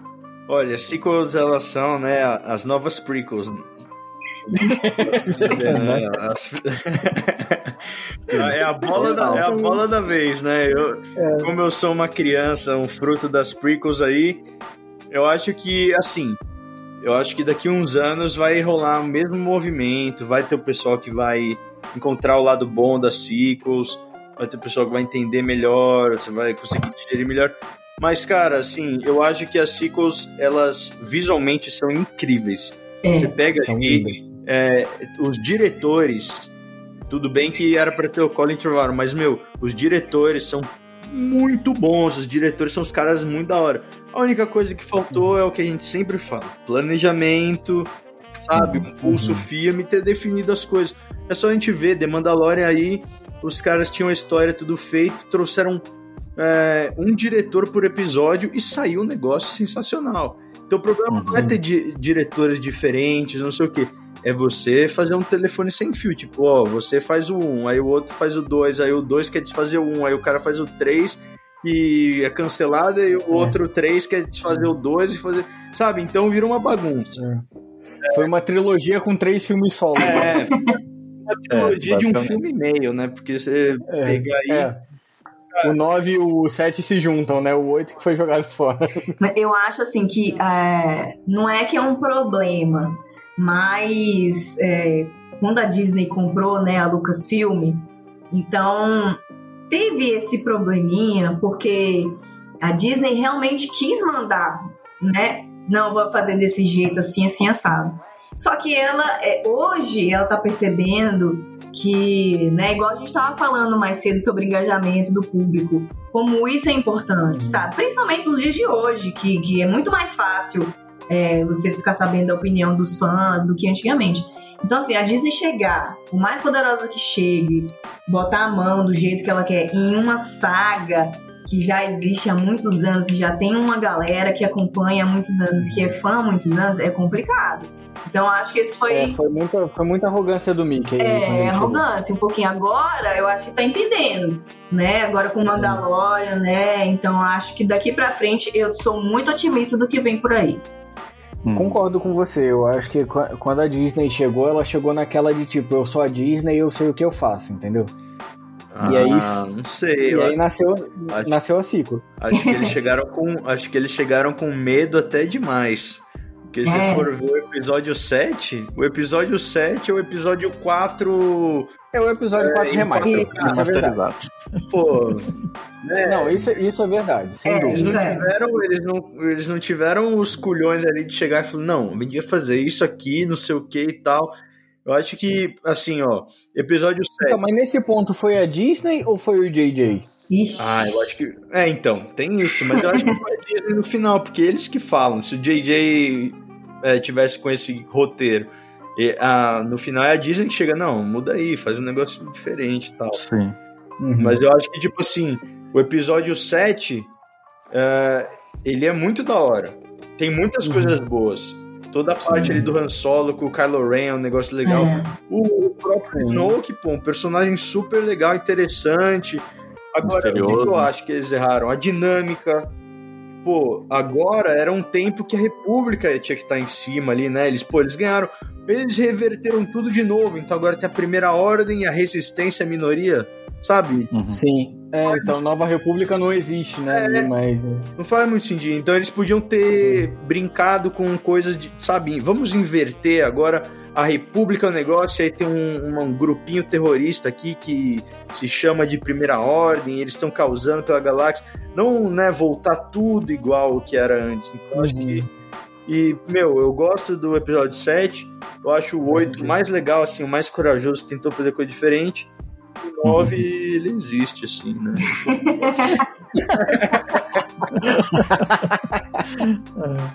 Cara, e uma coisa que a gente já falou, né? A gente falou é, eu acho que é, é, senso comum aí que o problema foi planejamento. Uhum. Tanto é que, se você for olhar, ó, o, o George Lucas, ele demorou muito tempo para criar toda a ideia de Star Wars, e conforme o tempo ele foi mudando. Mas a gente vê, ele soltou episódio 4, 77, depois de 3 anos, episódio 5, né? E terminou em 83 com, com o Retorno de Jedi. Então, entre os filmes, teve 3 anos. Só que ele escreveu uhum. fazia muito então ele uhum. colocou em prática cada filme em três anos. Sim. Pra sair Ameaça Fantasma foram 16 anos. Uhum. Aí a gente olha pra Disney. A Disney compra a Lucasfilm em 2012. Ela anunciou o primeiro filme em 2015. São três anos. para uhum, você sim. planejar uma trilogia inteira de três filmes. Sim, sim. Então, tipo, acho que eles é, acharam que iam conseguir fazer. Ah, a gente vai lançar o 7 para ver como é que vai ser a aceitação. Dependendo de como for, a gente pensa no 8. A, a, é, é, a, impressão que dá é de que não existia uma história fechada desde o início. Uhum. E que ela com certeza, foi com sendo certeza. construída foi. conforme né, foi saindo o primeiro filme, depois o segundo, depois o terceiro. Com certeza. Não, a gente é. já viu até entrevista depois disso que a, a própria Daisy falou que Cara, eles estavam gravando o episódio 9 e ela não sabia ainda do, do Ray Palpatine. Uhum. Entendeu? Ainda não tinha sido definido isso. No meio, nas gravações já do episódio 9. Não, tem, o, tem aquele Legacy Skywalker, assim, é tipo um behind the scenes ali do episódio 9. Você vê ali uhum. o Chris Terrio com o iPad dele no meio da gravação mudando o roteiro, assim, né? Tipo, não, e agora? Eles voam? Eles voam? Eles voam? É, exato. e eles vão, e de alguma maneira, sabe, você vê o cara em pânico ali tentando fazer alguma coisa. Pois é, né? Eu acho que ele, ele teve que mudar o roteiro ali na hora. Ele falou, cara, como é que eu vou explicar? A gente já tá gravando. Como é que eu vou explicar isso aqui agora, entendeu? Ah, ah pô, de alguma forma a Palpatine voltou. É, essa é a sua linha, entendeu?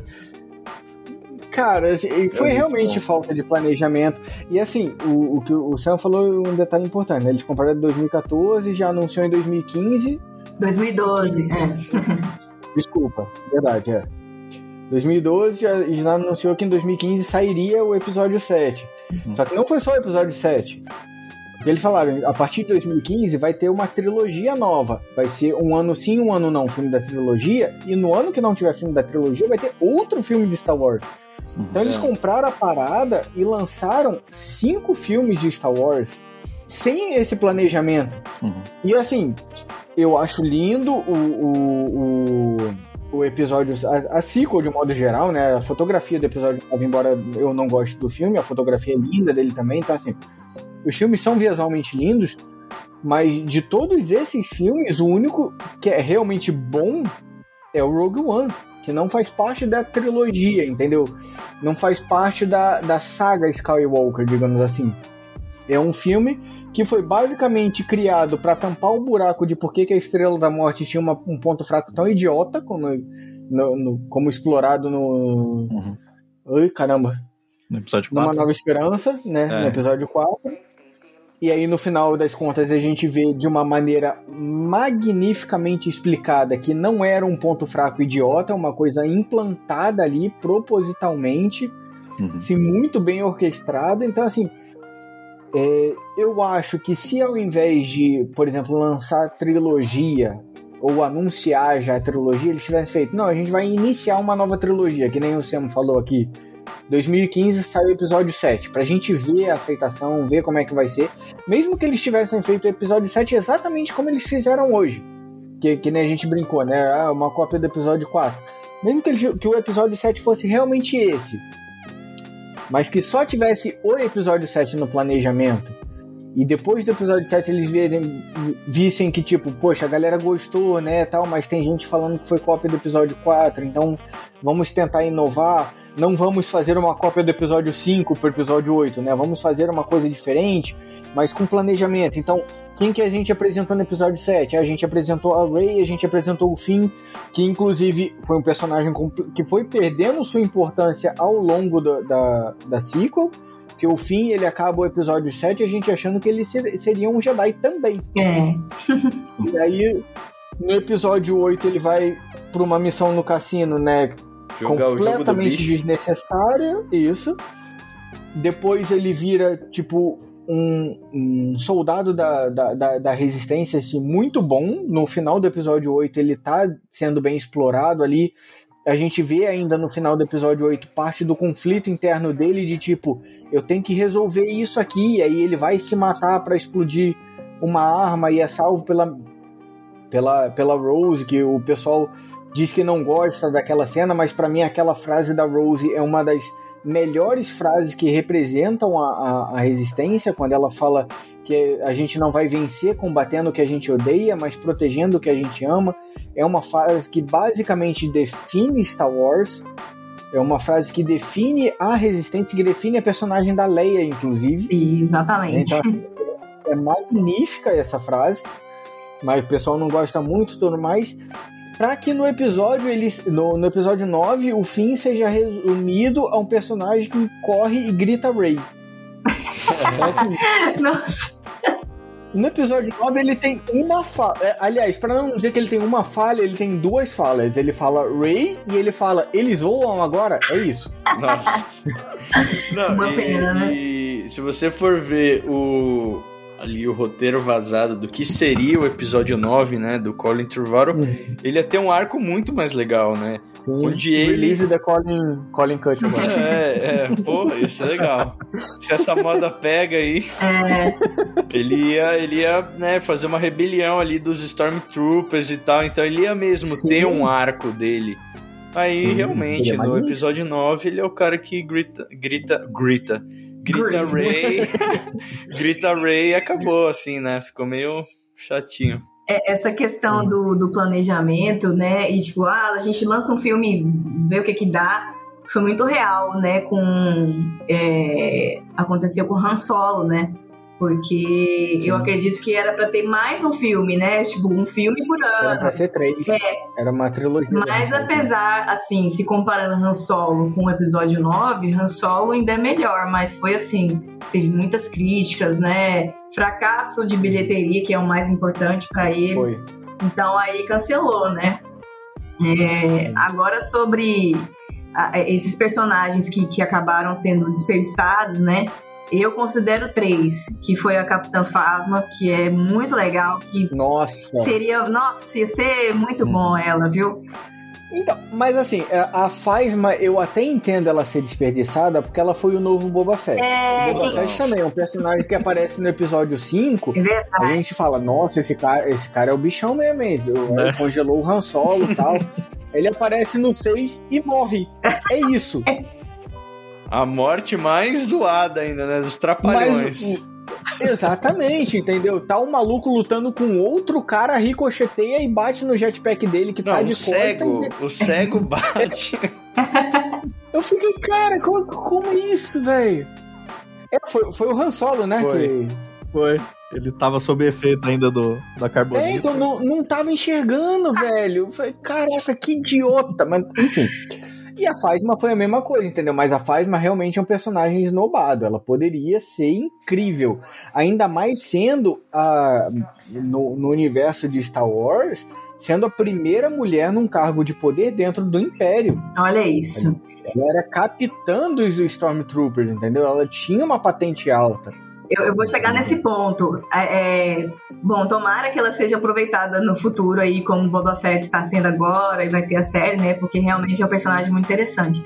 Mas é. é, é a, a, rapidinho, antes de você sim. começar, a Phasma ela já apareceu em alguns pontos da série Resistance, só como sim. ponta, assim. Uhum. Então talvez a série Resistance, não sei se ela foi cancelada, se ela vai seguir, mas assim, se ainda for explorar um pouquinho esse meio tempo antes, é, poucos anos antes, até o comecinho ali do, da trilogia sequel, talvez a gente veja mais da Phasma aí também. Tomara, tomara. Tem um livro, né? O livro é, tem HQ também dela. Depois do episódio 7. É. Como é que ela saiu do compartimento. É. Então, assim, só pra gente concluir, é, esses três personagens que eu, que eu acho que foi né, jogado fora, que seriam bons, que é a Phasma, o Finn e a Rose. Mas eu nada me tira da cabeça que foi, cara, graças à galera tóxica aí que existe. Porque faz uma mulher, Finn negro e a Rose asiática, sabe? Por conta dessa enxurrada aí de crítica e preconceito que aconteceu isso. Acabou com a Sim. história desses personagens. A menina que eu esqueci o nome, mas que interpreta a Rose, ela cancelou as redes sociais dela por causa de questão de ataque do, do fandom hum. a ela, entendeu? E assim, foi um personagem muito bem é, executado no episódio 8.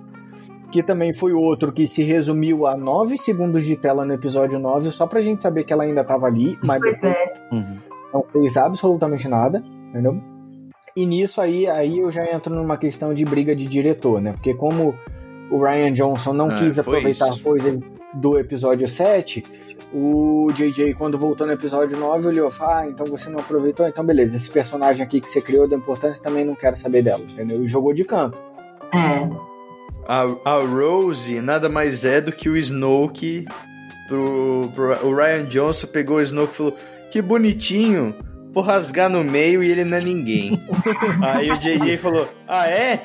Então a Rose vai ficar aqui quietinha também. Então foi, foi isso daí. Foi, foi ah, não, gente, isso. parece criança brigando, né? Porque o Snoke também, nossa. Cara, foi muito. O ator nossa, que faz o Andy Serkis, cara, nossa, o cara é um gênio, pelo um amor de Deus. da hora. É. Sim.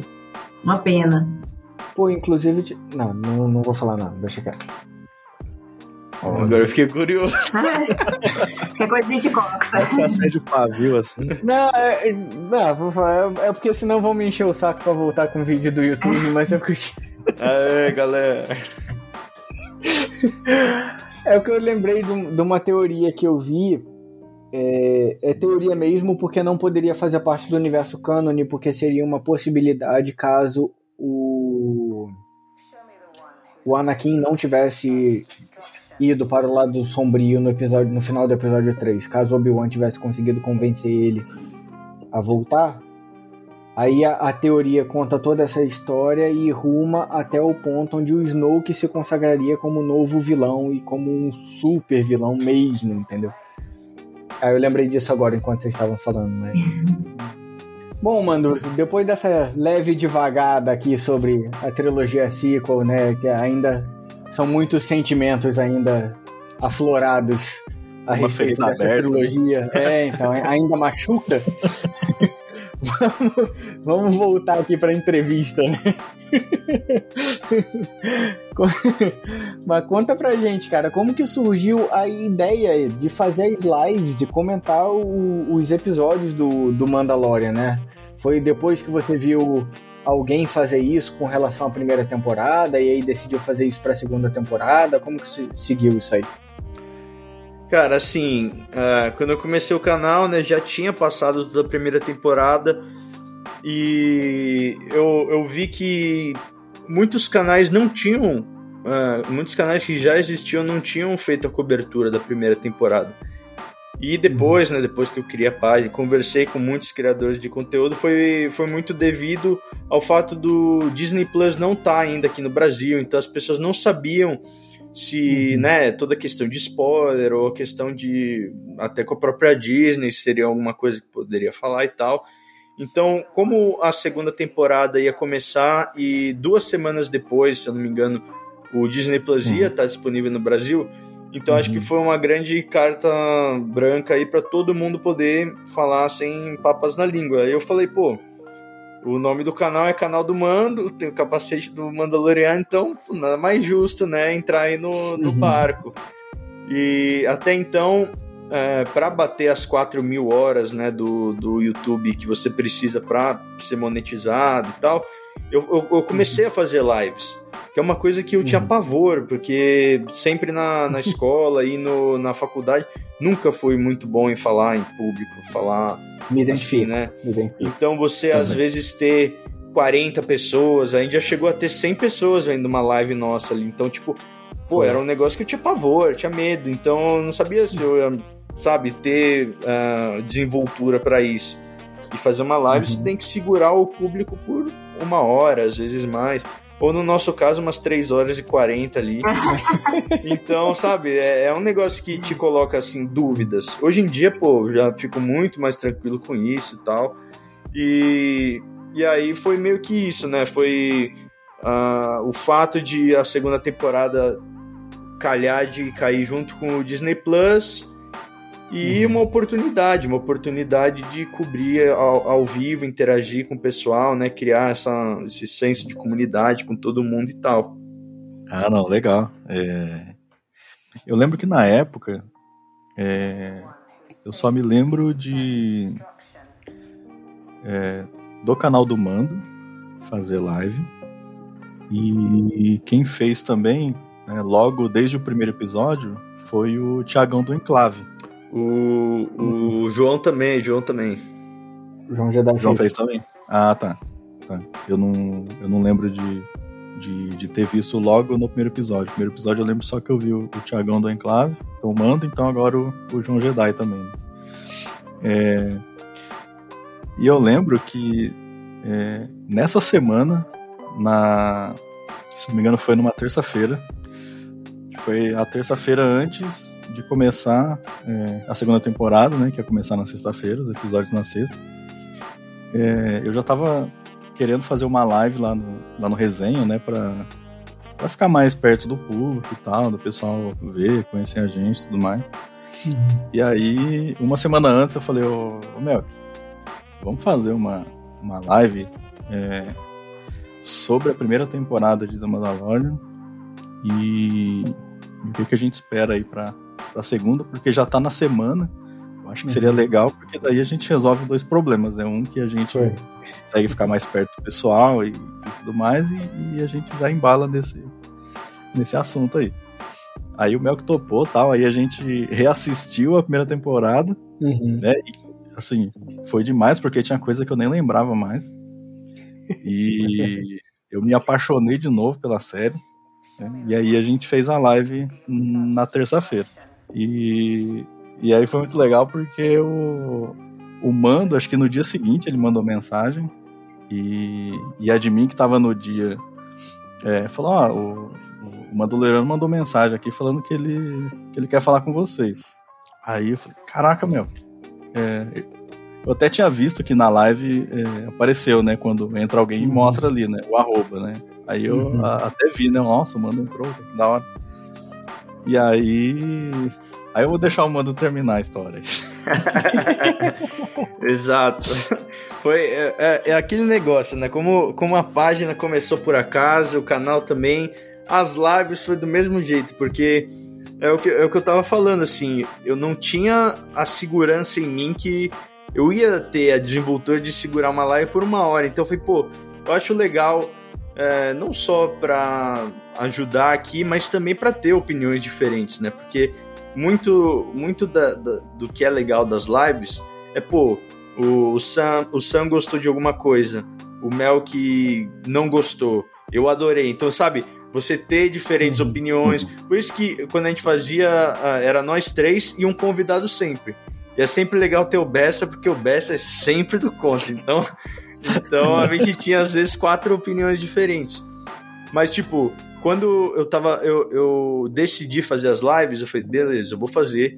Mas então eu acho legal ter alguém aqui pra dividir essa resposta comigo.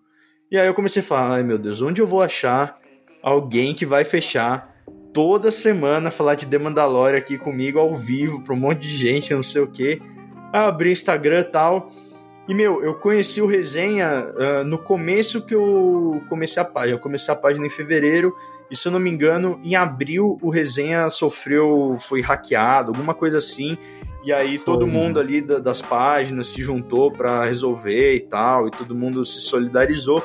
E foi aí que eu conheci o Resenha. E aí eu comecei a acompanhar. Beleza. Uhum.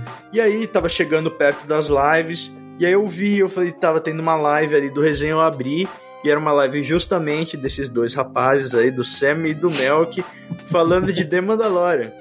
E aí eu acho que já tava ali uns 20 minutos de live, eu vi eles, pô, os caras ali falando super bem, os, os, conhecem do assunto, né? O Sam é uma enciclopédia aí de, de The Mandalorian e é tal, tá até fazendo a série no Instagram do Caminho de Mandalorian. Sim. Então eu vi os dois caras ali, pareciam ser os caras gente boa e que manjavam do assunto e estavam acostumados a fazer lives. Mal sabia eu que era a primeira live deles. Eles estavam acostumadaço tão... a fazer live. Eles estavam tão verdes quanto eu, mas o acaso permitiu e aí eu falei com eles, eles toparam e a gente fez ali, foi super legal. Ai, gente, que ótimo. A gente deu sorte que o Mando entrou depois de 20 minutos, né? Porque se ele tivesse entrado no início, a gente tava quase gaguejando pra falar. Meio assim, porque assim, a gente se conhecia no resenha, né? mas a gente nunca tinha feito live junto. Uhum. Nunca tinha feito live e nunca tinha feito live junto. Então, tipo, uhum. os 10 minutos iniciais ali foi sofrível. Acho que, nós, acho que tava os dois suando frio ali. Tava, tava. Dá pra ver cara, o, o, o, sentimento de desespero estampado na cara dos dois no começo da live. Exatamente. Aí depois de uns 15 minutos que eu acho que começou a fluir legal, assim. E aí o mano entrou, ainda bem, senão ele tinha desistido em cinco minutos. Já... Não, é, deixa eu ver outro. Não, esses dois não dá pra chamar, não. Deixa quieto, chama outra pessoa. Se, se eu tô verde, esses dois aí nem, não estão nem plantados ainda. Mas, mas, o pior é que o, o pessoal às vezes vê a gente na live ali, todos concentrados, falando bonito. É que eu tô de capacete, vocês não sabem o tanto de suadeira fria que eu já tive ali. Teve live que a gente fez que o, o, o OBS travou, aí você tem que fazer não sei o que, não sei o que. E aí eu dou graças a Deus que eu tô de capacete, porque eu tô totalmente em choque aqui embaixo, mas. É, fazer live dá esse nervosinho, mas é aquele nervosinho legal, assim, né? Tipo, é gostoso de fazer. É, Dá trabalho, mas sim, vale é muito legal. a pena. E aí, aproveitando essa história aí de vocês, é, Mando, é, quais que foram os pontos altos, assim, dessas lives sobre The Mandalorian? E também, além disso, eu queria saber como a gente falou, né, sobre Star Wars, sobre os filmes, o que, que a gente gosta, o que, que a gente não gosta. É, aproveitando, quais são os pontos altos de The Mandalorian, da série, do que você mais gosta, que não gosta, etc. Boa, rapaz, tem coisa, hein? The Mandalorian é só coisa boa. Olha, das lives, pontos altos. Eu vou falar os pontos altos e baixos, porque os, os é. baixos são mais, mais engraçados. Né? Porque a gente vai dar risada. Com certeza, os pontos altos da live foram a, a criação do Robson, né? Que foi esse. que já tá ganhando a internet. Aí eu fiquei até. Teve um dia que teve uma mega live do, do Enclave e tava todo mundo falando Robson no, no chat. E o, e o, e o pessoal fazendo live falando: que, que diabos é Robson? Quem, é, é Robson? Não tem nenhum Robson aqui, não sei o quê. E, e, tipo, Robson, muita gente me pergunta no Instagram, né? Seguidores nossos aqui, o que, que é Robson? Robson era o nome que a gente tava postando que seria do, do Baby Yoda, né? Ninguém sabia, a gente falou, imagina se o nome dele é um nome comum, tipo Robson, assim, né? E aí ficou, e aí começou, começou e todo mundo Robson, aí quando saiu o Grogu a gente ficou decepcionado. Aí, até hoje é Robson. Então essa foi uma parte bem legal. E assim, eu acho que um dos convidados mais legais que a gente teve, na verdade, foi uma convidada, foi a Moriá, do canal Coisa de Moriá. E foi assim, é, eu, eu já tinha visto uns vídeos delas, né, é, dela, ela faz unboxing de, de vários brinquedos e tal, e ela faz unboxing de brinquedos de Star Wars. E pô, eu vi o canal dela, achei super legal e achei que ia ser legal ter ela ali na live com a gente. Mal sabia eu que quando a gente eu chamei ela pro, pra live, ela ia ser uma das convidadas mais legais, assim, pô, pessoa super é. humilde, divertida, engraçada, assim, sabe? A pessoa que você bate papo por cinco horas e, e, parece que não passou, assim, sabe? Então acho que foi uma convidada muito legal, foi uma live muito divertida. E claro, o Bessa, nosso querido o Bessa, que é o, o, o, o, hater número um do.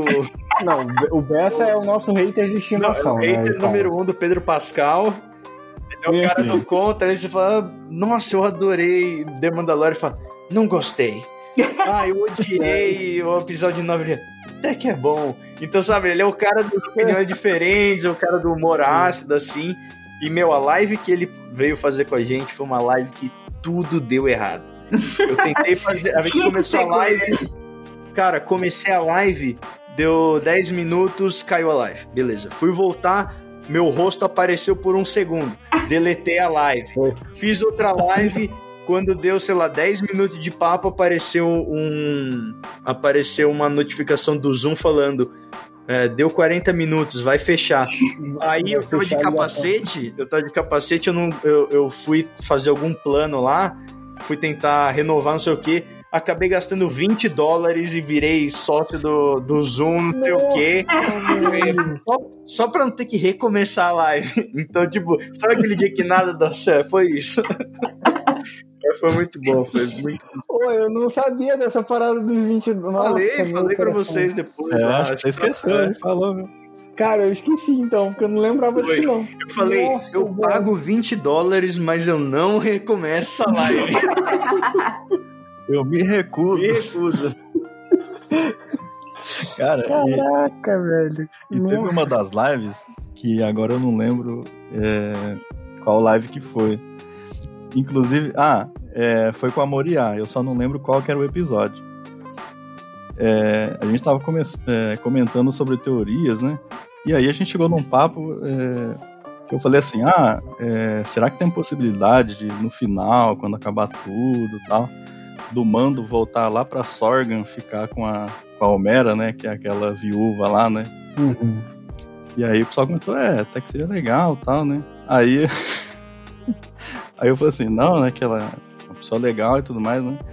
E ela, e ela sabe, e ela sabe pegar num, num, num sabre. É, foi. Eu queria falar Blaster, né? Porque ela atira muito bem lá, né? Só que tipo, a vergonha tá lá, tá gravada. Tá. Foi, foi o episódio da soca, foi o episódio da soca que a gente fez com Foi. Ah, tem várias gafes assim. Essa, ela sabe pegar no sabe. Eu lembro Essa que foi uma. É aqueles típicos momentos que eu tô, eu tô de capacete, você não vê minha reação, mas você só ouve pelo, pelo áudio. Ai, mano, isso aconteceu, velho. Você não justifica, você só se desculpa, aceita. Você fala perdão, segue, daqui, segue o jogo daqui pra frente. Foi muito assim, você pensa numa coisa e fala outra, sabe? É o ato falho. Sem maldade nenhuma. Ato falho. Ato falho. Foi mesmo. Não, teve Nossa, teve o dia também que a gente fez a live com a Mida Joker lá. E, e, e, ela tem, ela é uma grande colecionadora, então ela tem tudo no quarto dela. E aí tava conversando, aí alguém falou alguma coisa. Muita inveja, mas al, alguém falou a palavra katana. Do nada ela saiu do frame, assim, ela saiu, não tinha mais ninguém no quarto. Do, dá dois segundos ela volta, ela tira uma katana, ela mostra assim pra live. Esse momento, todo mundo que isso, velho? Onde ela. Foi. Cara, foi muito bom. Um abraço aí então pra, pra Moriá e pra Mi.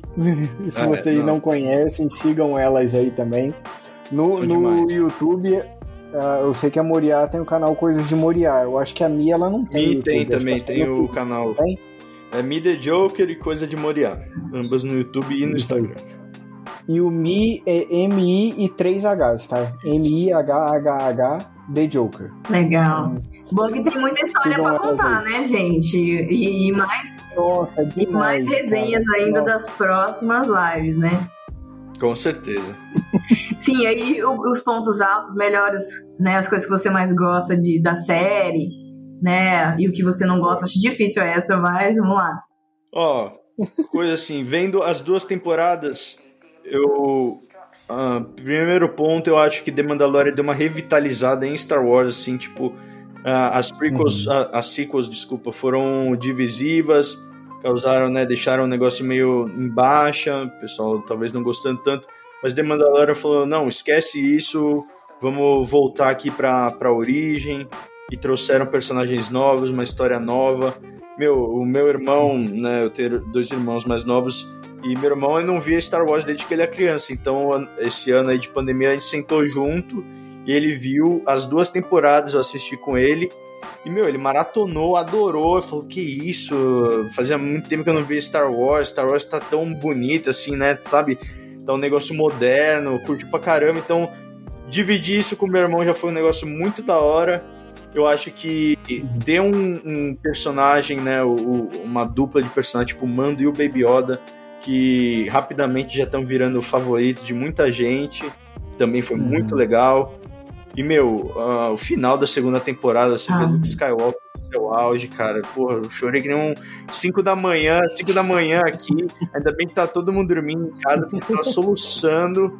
Aí, aí depois disso, você ainda vê a despedida do, do Mando com o Baby Yoda, que, meu, vamos Nossa, combinar. Gente, um pelo amor de Deus cara que fica com um balde na cabeça, ele tá dando tchau pra um ETzinho verde de 30 centímetros, e eu tava chorando 5 da manhã num dia de semana.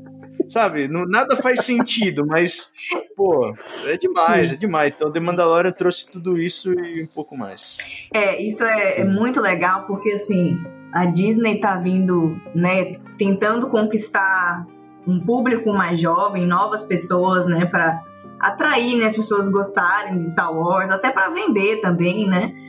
É, então, assim, a série veio para tentar puxar uma galera diferente, mas com essa aparição do Luke no, no final da segunda temporada, também é, os fãs mais antigos, né? Isso serviu para trazer uma nostalgia para eles, assim, uma revitalizada, assim, olha, Star Wars ainda existe, tá aqui, ó.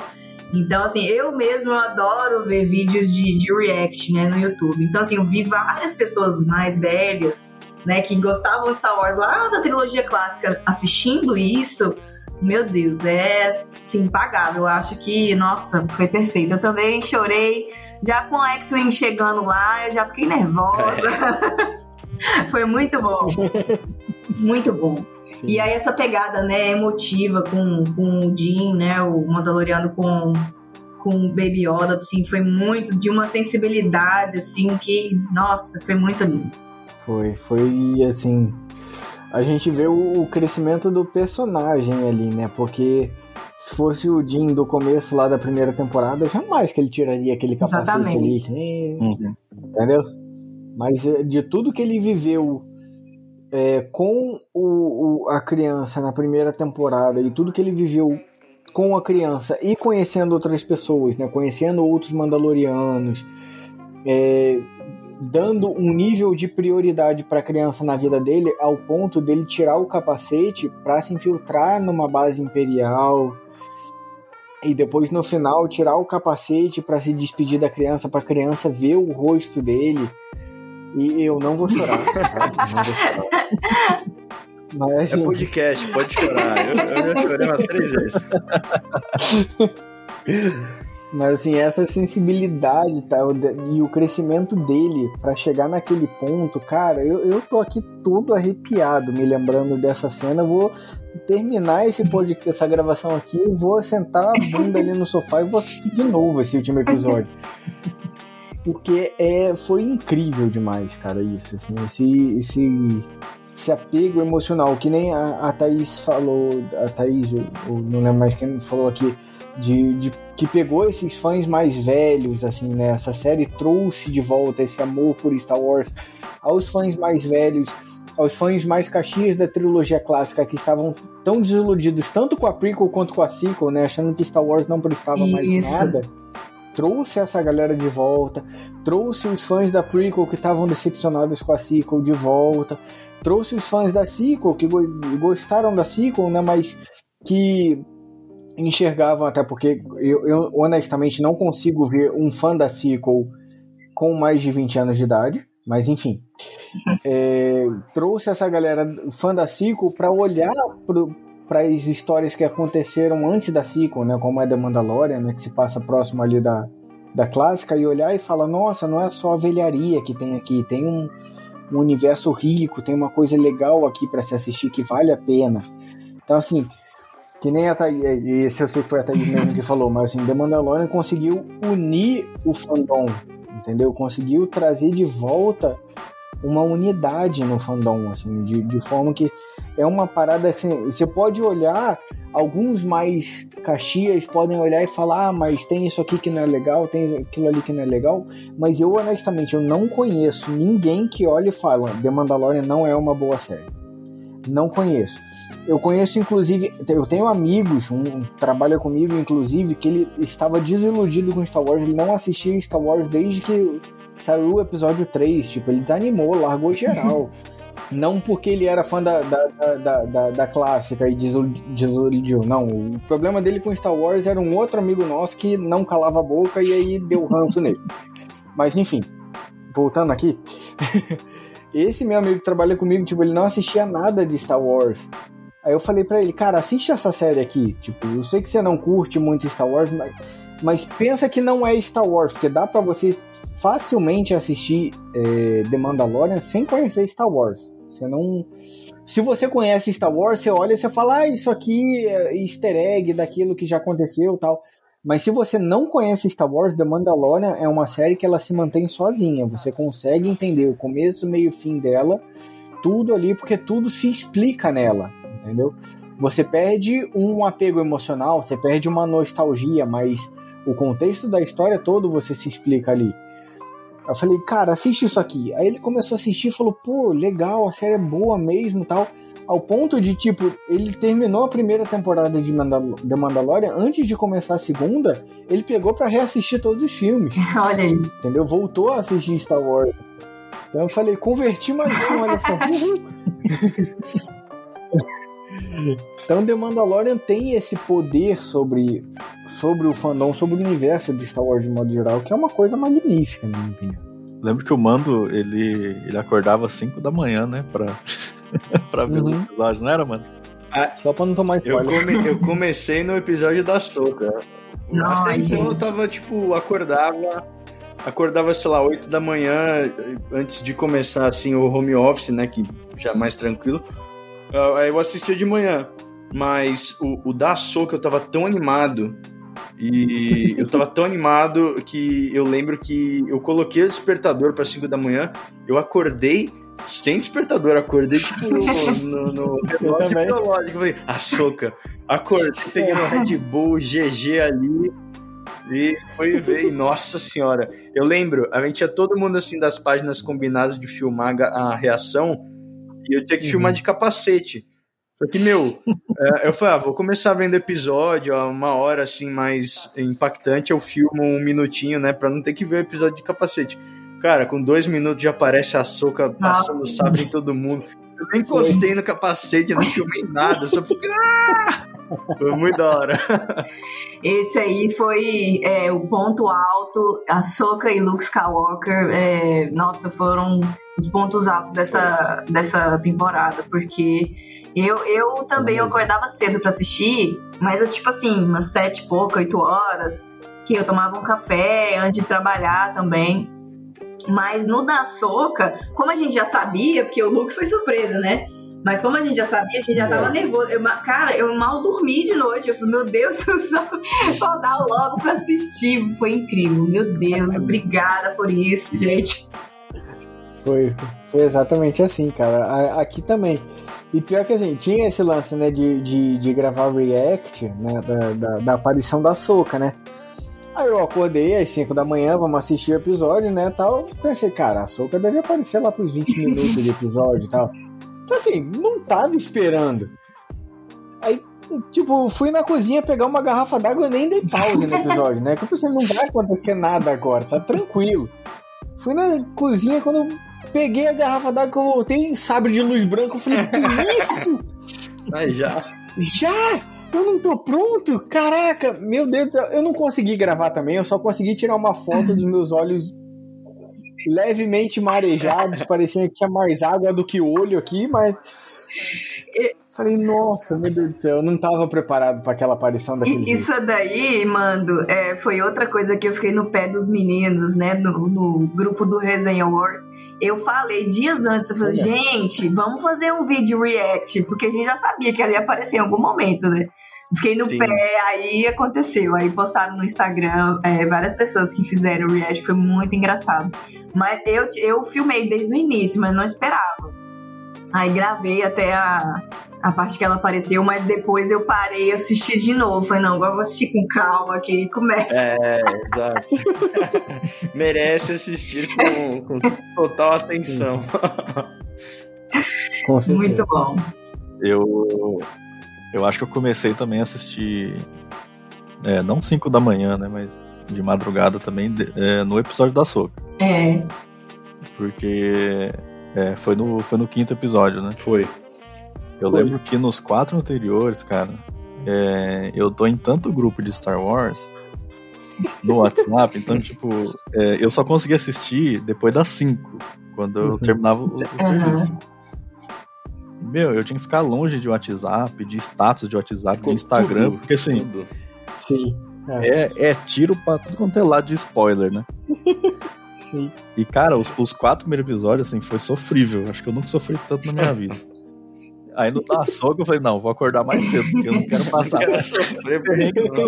Deixa eu só reformular minha frase, que também teve um, um, ponto alto muito importante também, que a gente não estava esperando, que foi a Bocatan. Também não posso desmerecer, porque a aparição dela, para mim, é pelo amor de Deus, ó. Episódio 3. Aliás, Glorificamos de pé. Um Mandar aqui um abraço e um feliz aniversário para Kate Sackhoff. É verdade. Beijo, aniversário dela. Happy birthday. É. Você que tá ouvindo aí. Que amigo. Vai que ela ouve, né? Ficou muito bom. A Boca tá aparecendo. Nossa. Eu, minha vez de arrepiar só de lembrar da cena. Muito bom, muito bom mesmo. Cara, é, esse episódio que apareceu a Bocatã, eu fiquei mais emocionado do que no da Soca. Eu achei, eu achei até que ia ser o contrário. É porque a gente não tava esperando, né? É. Sim. Da Bocatã foi. Não, e, e, a armadura dela, né? Tipo, parece que ela. Parece que você tá vendo Clone Wars ali. Sim, é impressionante. Saiu direto do Clone Wars. Ficou muito bem feito, muito bem feito mesmo. E fora que é, a atriz que dubla é ela, né? É. Ela já dublava né, a personagem nas animações, então, tipo. E tomara que o, o Tron também seja o, o Lars Mikkelsen lá, que também tem cara de Tron. Ia ser muito é, da hora ele bom também. na série da Soul. Eu, eu gosto do Tron, nossa, um dos melhores personagens. Mas eu, eu imagino ele, como eu já comentei isso com os meninos alguma vez, uh, algumas vezes, é, eu imagino ele como um ator, um ator que chama Mark Strong. Ele era o. Ele foi o vilão de Shazam, não sei se você lembra, um careca. Gente, eu ah, acho que ele é, é a cara do Tron. Eu acho que ele é pra perfeito. Ele faz o, os filmes do Guy Ritchie lá, pô, eu gosto dele. É, Carecão, né? Isso. Acho que ele seria uma boa pedida também. Ele é bom. Seria. São boas opções. É. Eu gosto também do do cara que fez o vilão da, da Capitã Marvel, é o Jude Law. Ah, é, o Jude Law. Acho que ele seria um bom Tron. É. Ele tem uma cara de vilão também. Verdade. É verdade. É, então, eu, eu, eu, inclusive tenho dificuldade com os filmes do Sherlock, porque ele não é vilão. é verdade. Eu olho, eu olho pro Jude Law e penso, esse cara vai fazer. Ele tá aprontando alguma coisa. Vai trair o, o Sherlock aí. Ele vai trair o Sherlock em algum momento, não é possível. Não. Que isso, tá errado, sabe? É um bom ator. Mas assim, o Tron, é, eu acho que a, a, voz dele, né, é muito boa, assim. Mas eu acho que ele pode estar aberto a mais opções, assim, de atores. Ao contrário da Soca, porque eu acho que não tem, não tem outra atriz melhor do que a Rosário Dawson. Que é a cara. Esculpida. Ela matou a pau. Eu não, eu não, depois que eu vi aqu aquela imagem que um, que um fã soltou, abençoado seja esse fã que soltou essa imagem primeiro que fez essa. Cara, eu achei impressionante. Eu, eu olhei aquilo ali e falei, cara, essa mulher é a Soca. Ela nasceu para fazer a Soca. Não pode ser outra pessoa, tem que ser ela. Não, o próprio é. Dave Filoni falou que ali no Disney Sim. Gallery falou que foi falar com ela ali e falou, meu, é a Soca. É, os trejeitos, o, o, sorrisinho de canto ali, o olharzinho, Sim. né? Pô, ela matou a pau. Ela deve ter visto umas 10 vezes seguidas ali as temporadas de Clone Wars e Rebels e pegou o jeito fácil. E ficou, e ficou muito bom o resultado, viu? Nossa, tô muito ansiosa também pra série da Soca. Nossa, demais. Sim. Tô. Eu acho que dessas séries novas que estão vindo aí é que eu tô mais empolgado, é a da Soca. É, também. Eu não peão, mas. É, então. Eu também tô, tô ansiosa pra Boba Fett, sabe? Eu acho que é um bom personagem, ele voltou com tudo aí The Mandalorian. E como a gente sempre brinca, né? Também foi muito desperdiçado na trilogia clássica. E ele é, é legal. Então eu acho que, nossa, vai ser bem bom essa série aí. Também tô, tô ansiosa, assim. Não queria que The Mandalorian podia ter esse ano, né? Mas é, eu Verdade. acho que Boba Fett vai é, né? preencher um pouquinho esse vazio aí até, até a terceira temporada. Tomara, tomara. Não, não. Sim, sim, com certeza. Beleza, então, mano. Então, antes de, de entrar aí pros, pro encerramento, né, só dar os parabéns aí que agora o canal do Mando entrou aí pra União Star Wars. É, para quem não sabe, né, o que é a União Star Wars, então a União Star Wars é uma união de vários veículos, tá? Então tem canal do YouTube, tem fanpages no Facebook, páginas uhum. no Instagram, Twitter, podcasts, é, onde ele tem o seu principal conteúdo Star Wars. Então é uma união de várias páginas, tá? E a maior preocupação da união é que todo mundo siga ali algumas é, algumas regrinhas, né, para que o conteúdo saia fidedigno, né, que você possa confiar, que não espalhe fake news, é, que respeite os seguidores. É, sempre que for um conteúdo spoiler, né, a gente sempre tem que avisar antes, ó, esse post aqui, esse conteúdo tem spoilers, então não uhum. continue se você não quer ver spoiler. Então, assim, é meio que um tratado ali, né? Todo mundo se unindo para entregar um conteúdo legal, é, com fonte confiável e tudo mais. Então, a gente viu que tem bastante página nova surgindo. Então, se você que tem uma página de Star Wars, né, e você é, está de acordo aí, né, com com a União Star Wars nesse ponto, né? Você quer trazer um conteúdo legal, que respeite os seguidores, né? Que não compartilha fake news e tudo mais. Se você tiver interessado em entrar na União Star Wars, você pode fazer isso pelo Instagram, tá? É o arroba União Star Wars, tá? Não tem uhum. acento, tudo junto. Ou você pode entrar pelo site também, uniãostarwars.com, tá? E aí você pode fazer lá o seu pedido, ah, eu quero né, ser associado também, tá? E aí o pessoal vai te encaminhar aí para as próximas ações aí. Tá legal? Então, parabéns de novo, mano. Valeu. Parabéns. Parabéns. Na, nessa união Star Wars aí. Sucesso. Estamos chegando até o final aí. Então, mano, é, se despeça aí, faz o seu jabá aí, tá? Esse, esse momento é seu aí.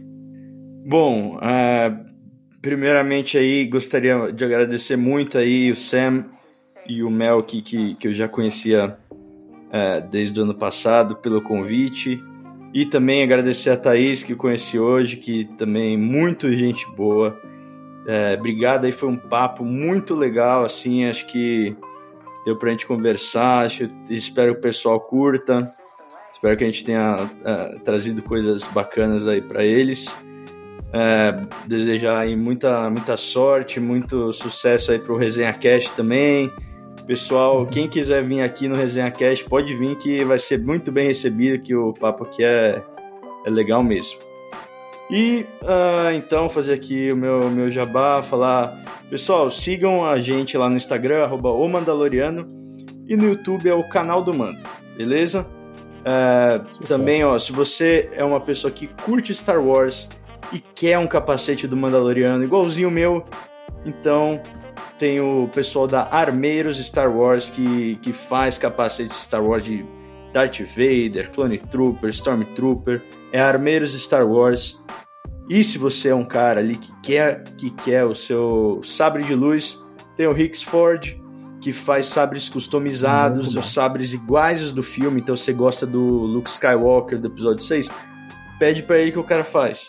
Então, Hicks também. E se você gosta de Star Wars e quer receber uh, produtos diferentes aí, tem a Nerd ao Cubo. A gente tem um cupom de desconto para vocês, é canal do Mando. Então assina lá Nerd ao Cubo, de dois em dois meses vem uma caixa misteriosa com vários produtos para você, tudo licenciado pela Lucasfilm e pela Disney. Então é muito legal e tem o um cupom de desconto canal do Mando para você aproveitar bastante. Obrigado aí de novo pela oportunidade e this is the way. Muito bom, cara. Muito bom. Bom, é isso aí, galerinha. Muito obrigado por vocês terem ouvido a gente até aqui. Se você não ouviu a gente até aqui, você não sabe que eu tô agradecendo, então não faz diferença. Mas sigam a gente no Instagram, resenha.wars. Sigam a gente também no Twitter, Resenha Wars, tudo junto. De vez em quando sai alguma coisa lá, confia. É, e sigam a gente aqui, né, nos grandes agregadores, sei lá como é que se fala, de podcast. Estamos aqui no Spotify, Deezer, uh, Google Podcast. Google Podcast, muito obrigado. Tem o outro da Apple também, né, que eu esqueci o nome. Isso, é Apple, Apple Podcast. É muita criatividade pra nós, meu é Deus do céu. Mas é isso aí, sigam a gente nas plataformas. E tamo junto, galera. Se você quiser bater um papo é, sobre Star Wars, que nem o, o Mando falou aqui no, no começo, é, nossa página tá sempre aberta lá para quem quiser conversar. Se você quiser emitir alguma opinião diretamente para o Samuel ou para mim, eu tô na página toda terça-feira e domingo. O Samuel está na página toda sexta e sábado, se vocês quiserem falar diretamente algo com a gente. E tamo junto, galera. Se vocês quiserem, tiver opiniões também sobre o, os episódios, sobre o que a gente pode falar, sobre é, o que a gente pode comentar, se é alguma teoria, se é alguma coisa do tipo. Se você quiser participar do podcast também, fica aqui aberto o convite também. Só, só demonstrar o interesse que a gente entre em contato com vocês para falar sobre isso. Beleza? É isso aí, galera. Muito obrigado mais uma vez para quem nos ouviu e que a força esteja com vocês. Boa. E aí, pessoal, agradecer aí novamente o Mando. E obrigado por participar aí com a gente, gravar aí um, um Resenha Cast. Agradecer aí a Thaís, o Melk e a todo mundo aí que tá, que tá escutando aí. Ah, então se, se você gostou, compartilha, fala aí pro seu amigo que você achou legal. É, vamos fazer esse podcast chegar aí um maior número de pessoas. Né? E como o Melk já falou, né? Qualquer coisa, só mandar lá um, um direct no Instagram, né? Sugerir conteúdo, temas, é, expressar o desejo de participar, a gente vai conversar e vai ver uma forma de, de gravar junto, se for o caso. Tá? Então, muito obrigado. E é isso. Valeu, gente. Olha, eu queria agradecer, né, aos meninos que já são os meus amigos Melk Sam e também a presença do Mando aqui, que para mim foi uma honra, um prazer conversar com você. Obrigada aí por, por ser tão acessível, né? Gente boa pra gente bater papo fora da caixinha, poder falar é, livremente sobre Star Wars, o que, que a gente gosta, o que, que não gosta. Então, assim, muito obrigada por sua participação. Espero que você volte né, no podcast, em outros projetos. Estamos juntos aí. E sempre quis falar isso, gente. Segue o canal do Bango lá no, no YouTube. Tá? Se inscreve no canal, ativa o sininho para receber as notificações. Sempre quis falar isso. e também sigam a gente lá no Instagram, arroba Resenha Wars, tá bom? Então, um abraço, gente. Valeu, até a próxima.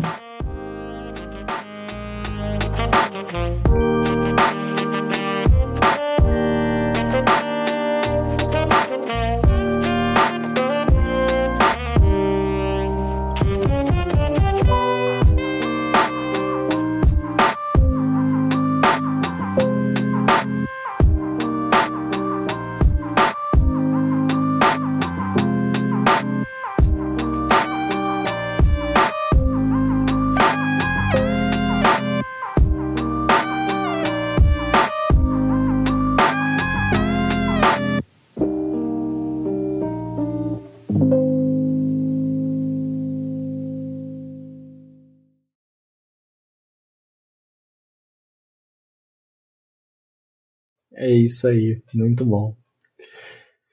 Bom, valeu, galera. Ai, um comentário que eu ia fazer no, quando o Mando tava falando quando conheceu a gente, né? Entrou em contato que eu acabei esquecendo. Que tipo, eu já seguia a página do Mando, né, antes. E eu curtia, né, o conteúdo. Eu acho que eu já tinha até tentado fazer um contato com ele para falar de parceria antes e tudo mais. Só que eu não tinha vingado. Pelo época. resenha? Pelo resenha. Não, eu entrei em contato com o meu perfil pessoal, mas falando do resenha. Será? Ah. Enfim, não. Enfim. Aí... É em off, não? Não, não, é, pode, pode colocar até na, ah, tá. no, no, como, como cena pós-crédito no podcast. Ó, boa, hein? Vamos inovar aí, né? É, então. Sem pós Mas, tipo, quando. A, acho que foi a Gisele que entrou em contato com falou pra gente: ah, o Mando tá, tá mandando mensagem, né? Pra, pra, quer falar com vocês sobre, sobre live, alguma coisa assim. Eu, eu me lembro que eu, eu, eu me senti que nem aquele personagem. Eu não me lembro exatamente o filme que é, uma, é, é, um personagem gordinho. Tem, se você procurar no GIF, nos GIFs do WhatsApp lá, Excited, você vai ver. Vocês estão me vendo aqui na câmera. Né? Jonah Hill. Ele vai, vai com a mãozinha ele ver assim. exatamente assim, tipo. é, é, é Jonah Hill, Jonah Hill. Falei, meu Deus do céu, o Mandaloriano quer fazer um vídeo comigo. Ai, meu pai, que emoção. Era isso, só isso, obrigado. Momento tiete. Momento tiete. Pois é. Rapaz, é. você vê que, que doideira que é, né? Que a gente nem imagina as coisas. Porque eu lembro, eu lembro que eu acho que o Sam. Eu lembro porque o, o lembro da foto de perfil. O Sam tinha falado antes sobre a questão de fazer parceria tal, nessa questão de um uhum. postar não sei o que. Eu não lembro uhum. do, do, do, Melk ter falado, velho. Pô, pior que eu, eu, sempre respondo todo mundo, juro que. Mas da hora, da hora que rolou, velho. Da hora que deu certo e Robson vive. ah, isso tem que estar nos olhos, viu? Bastidores do podcast. cortes, cortes do podcast. É, então. Por isso que eu não encerrei a gravação, mas vou, vou, vou encerrar aqui agora. Boa, boa. Valeu, gente, valeu, viu? Demais. Valeu, foi da hora, foi da hora.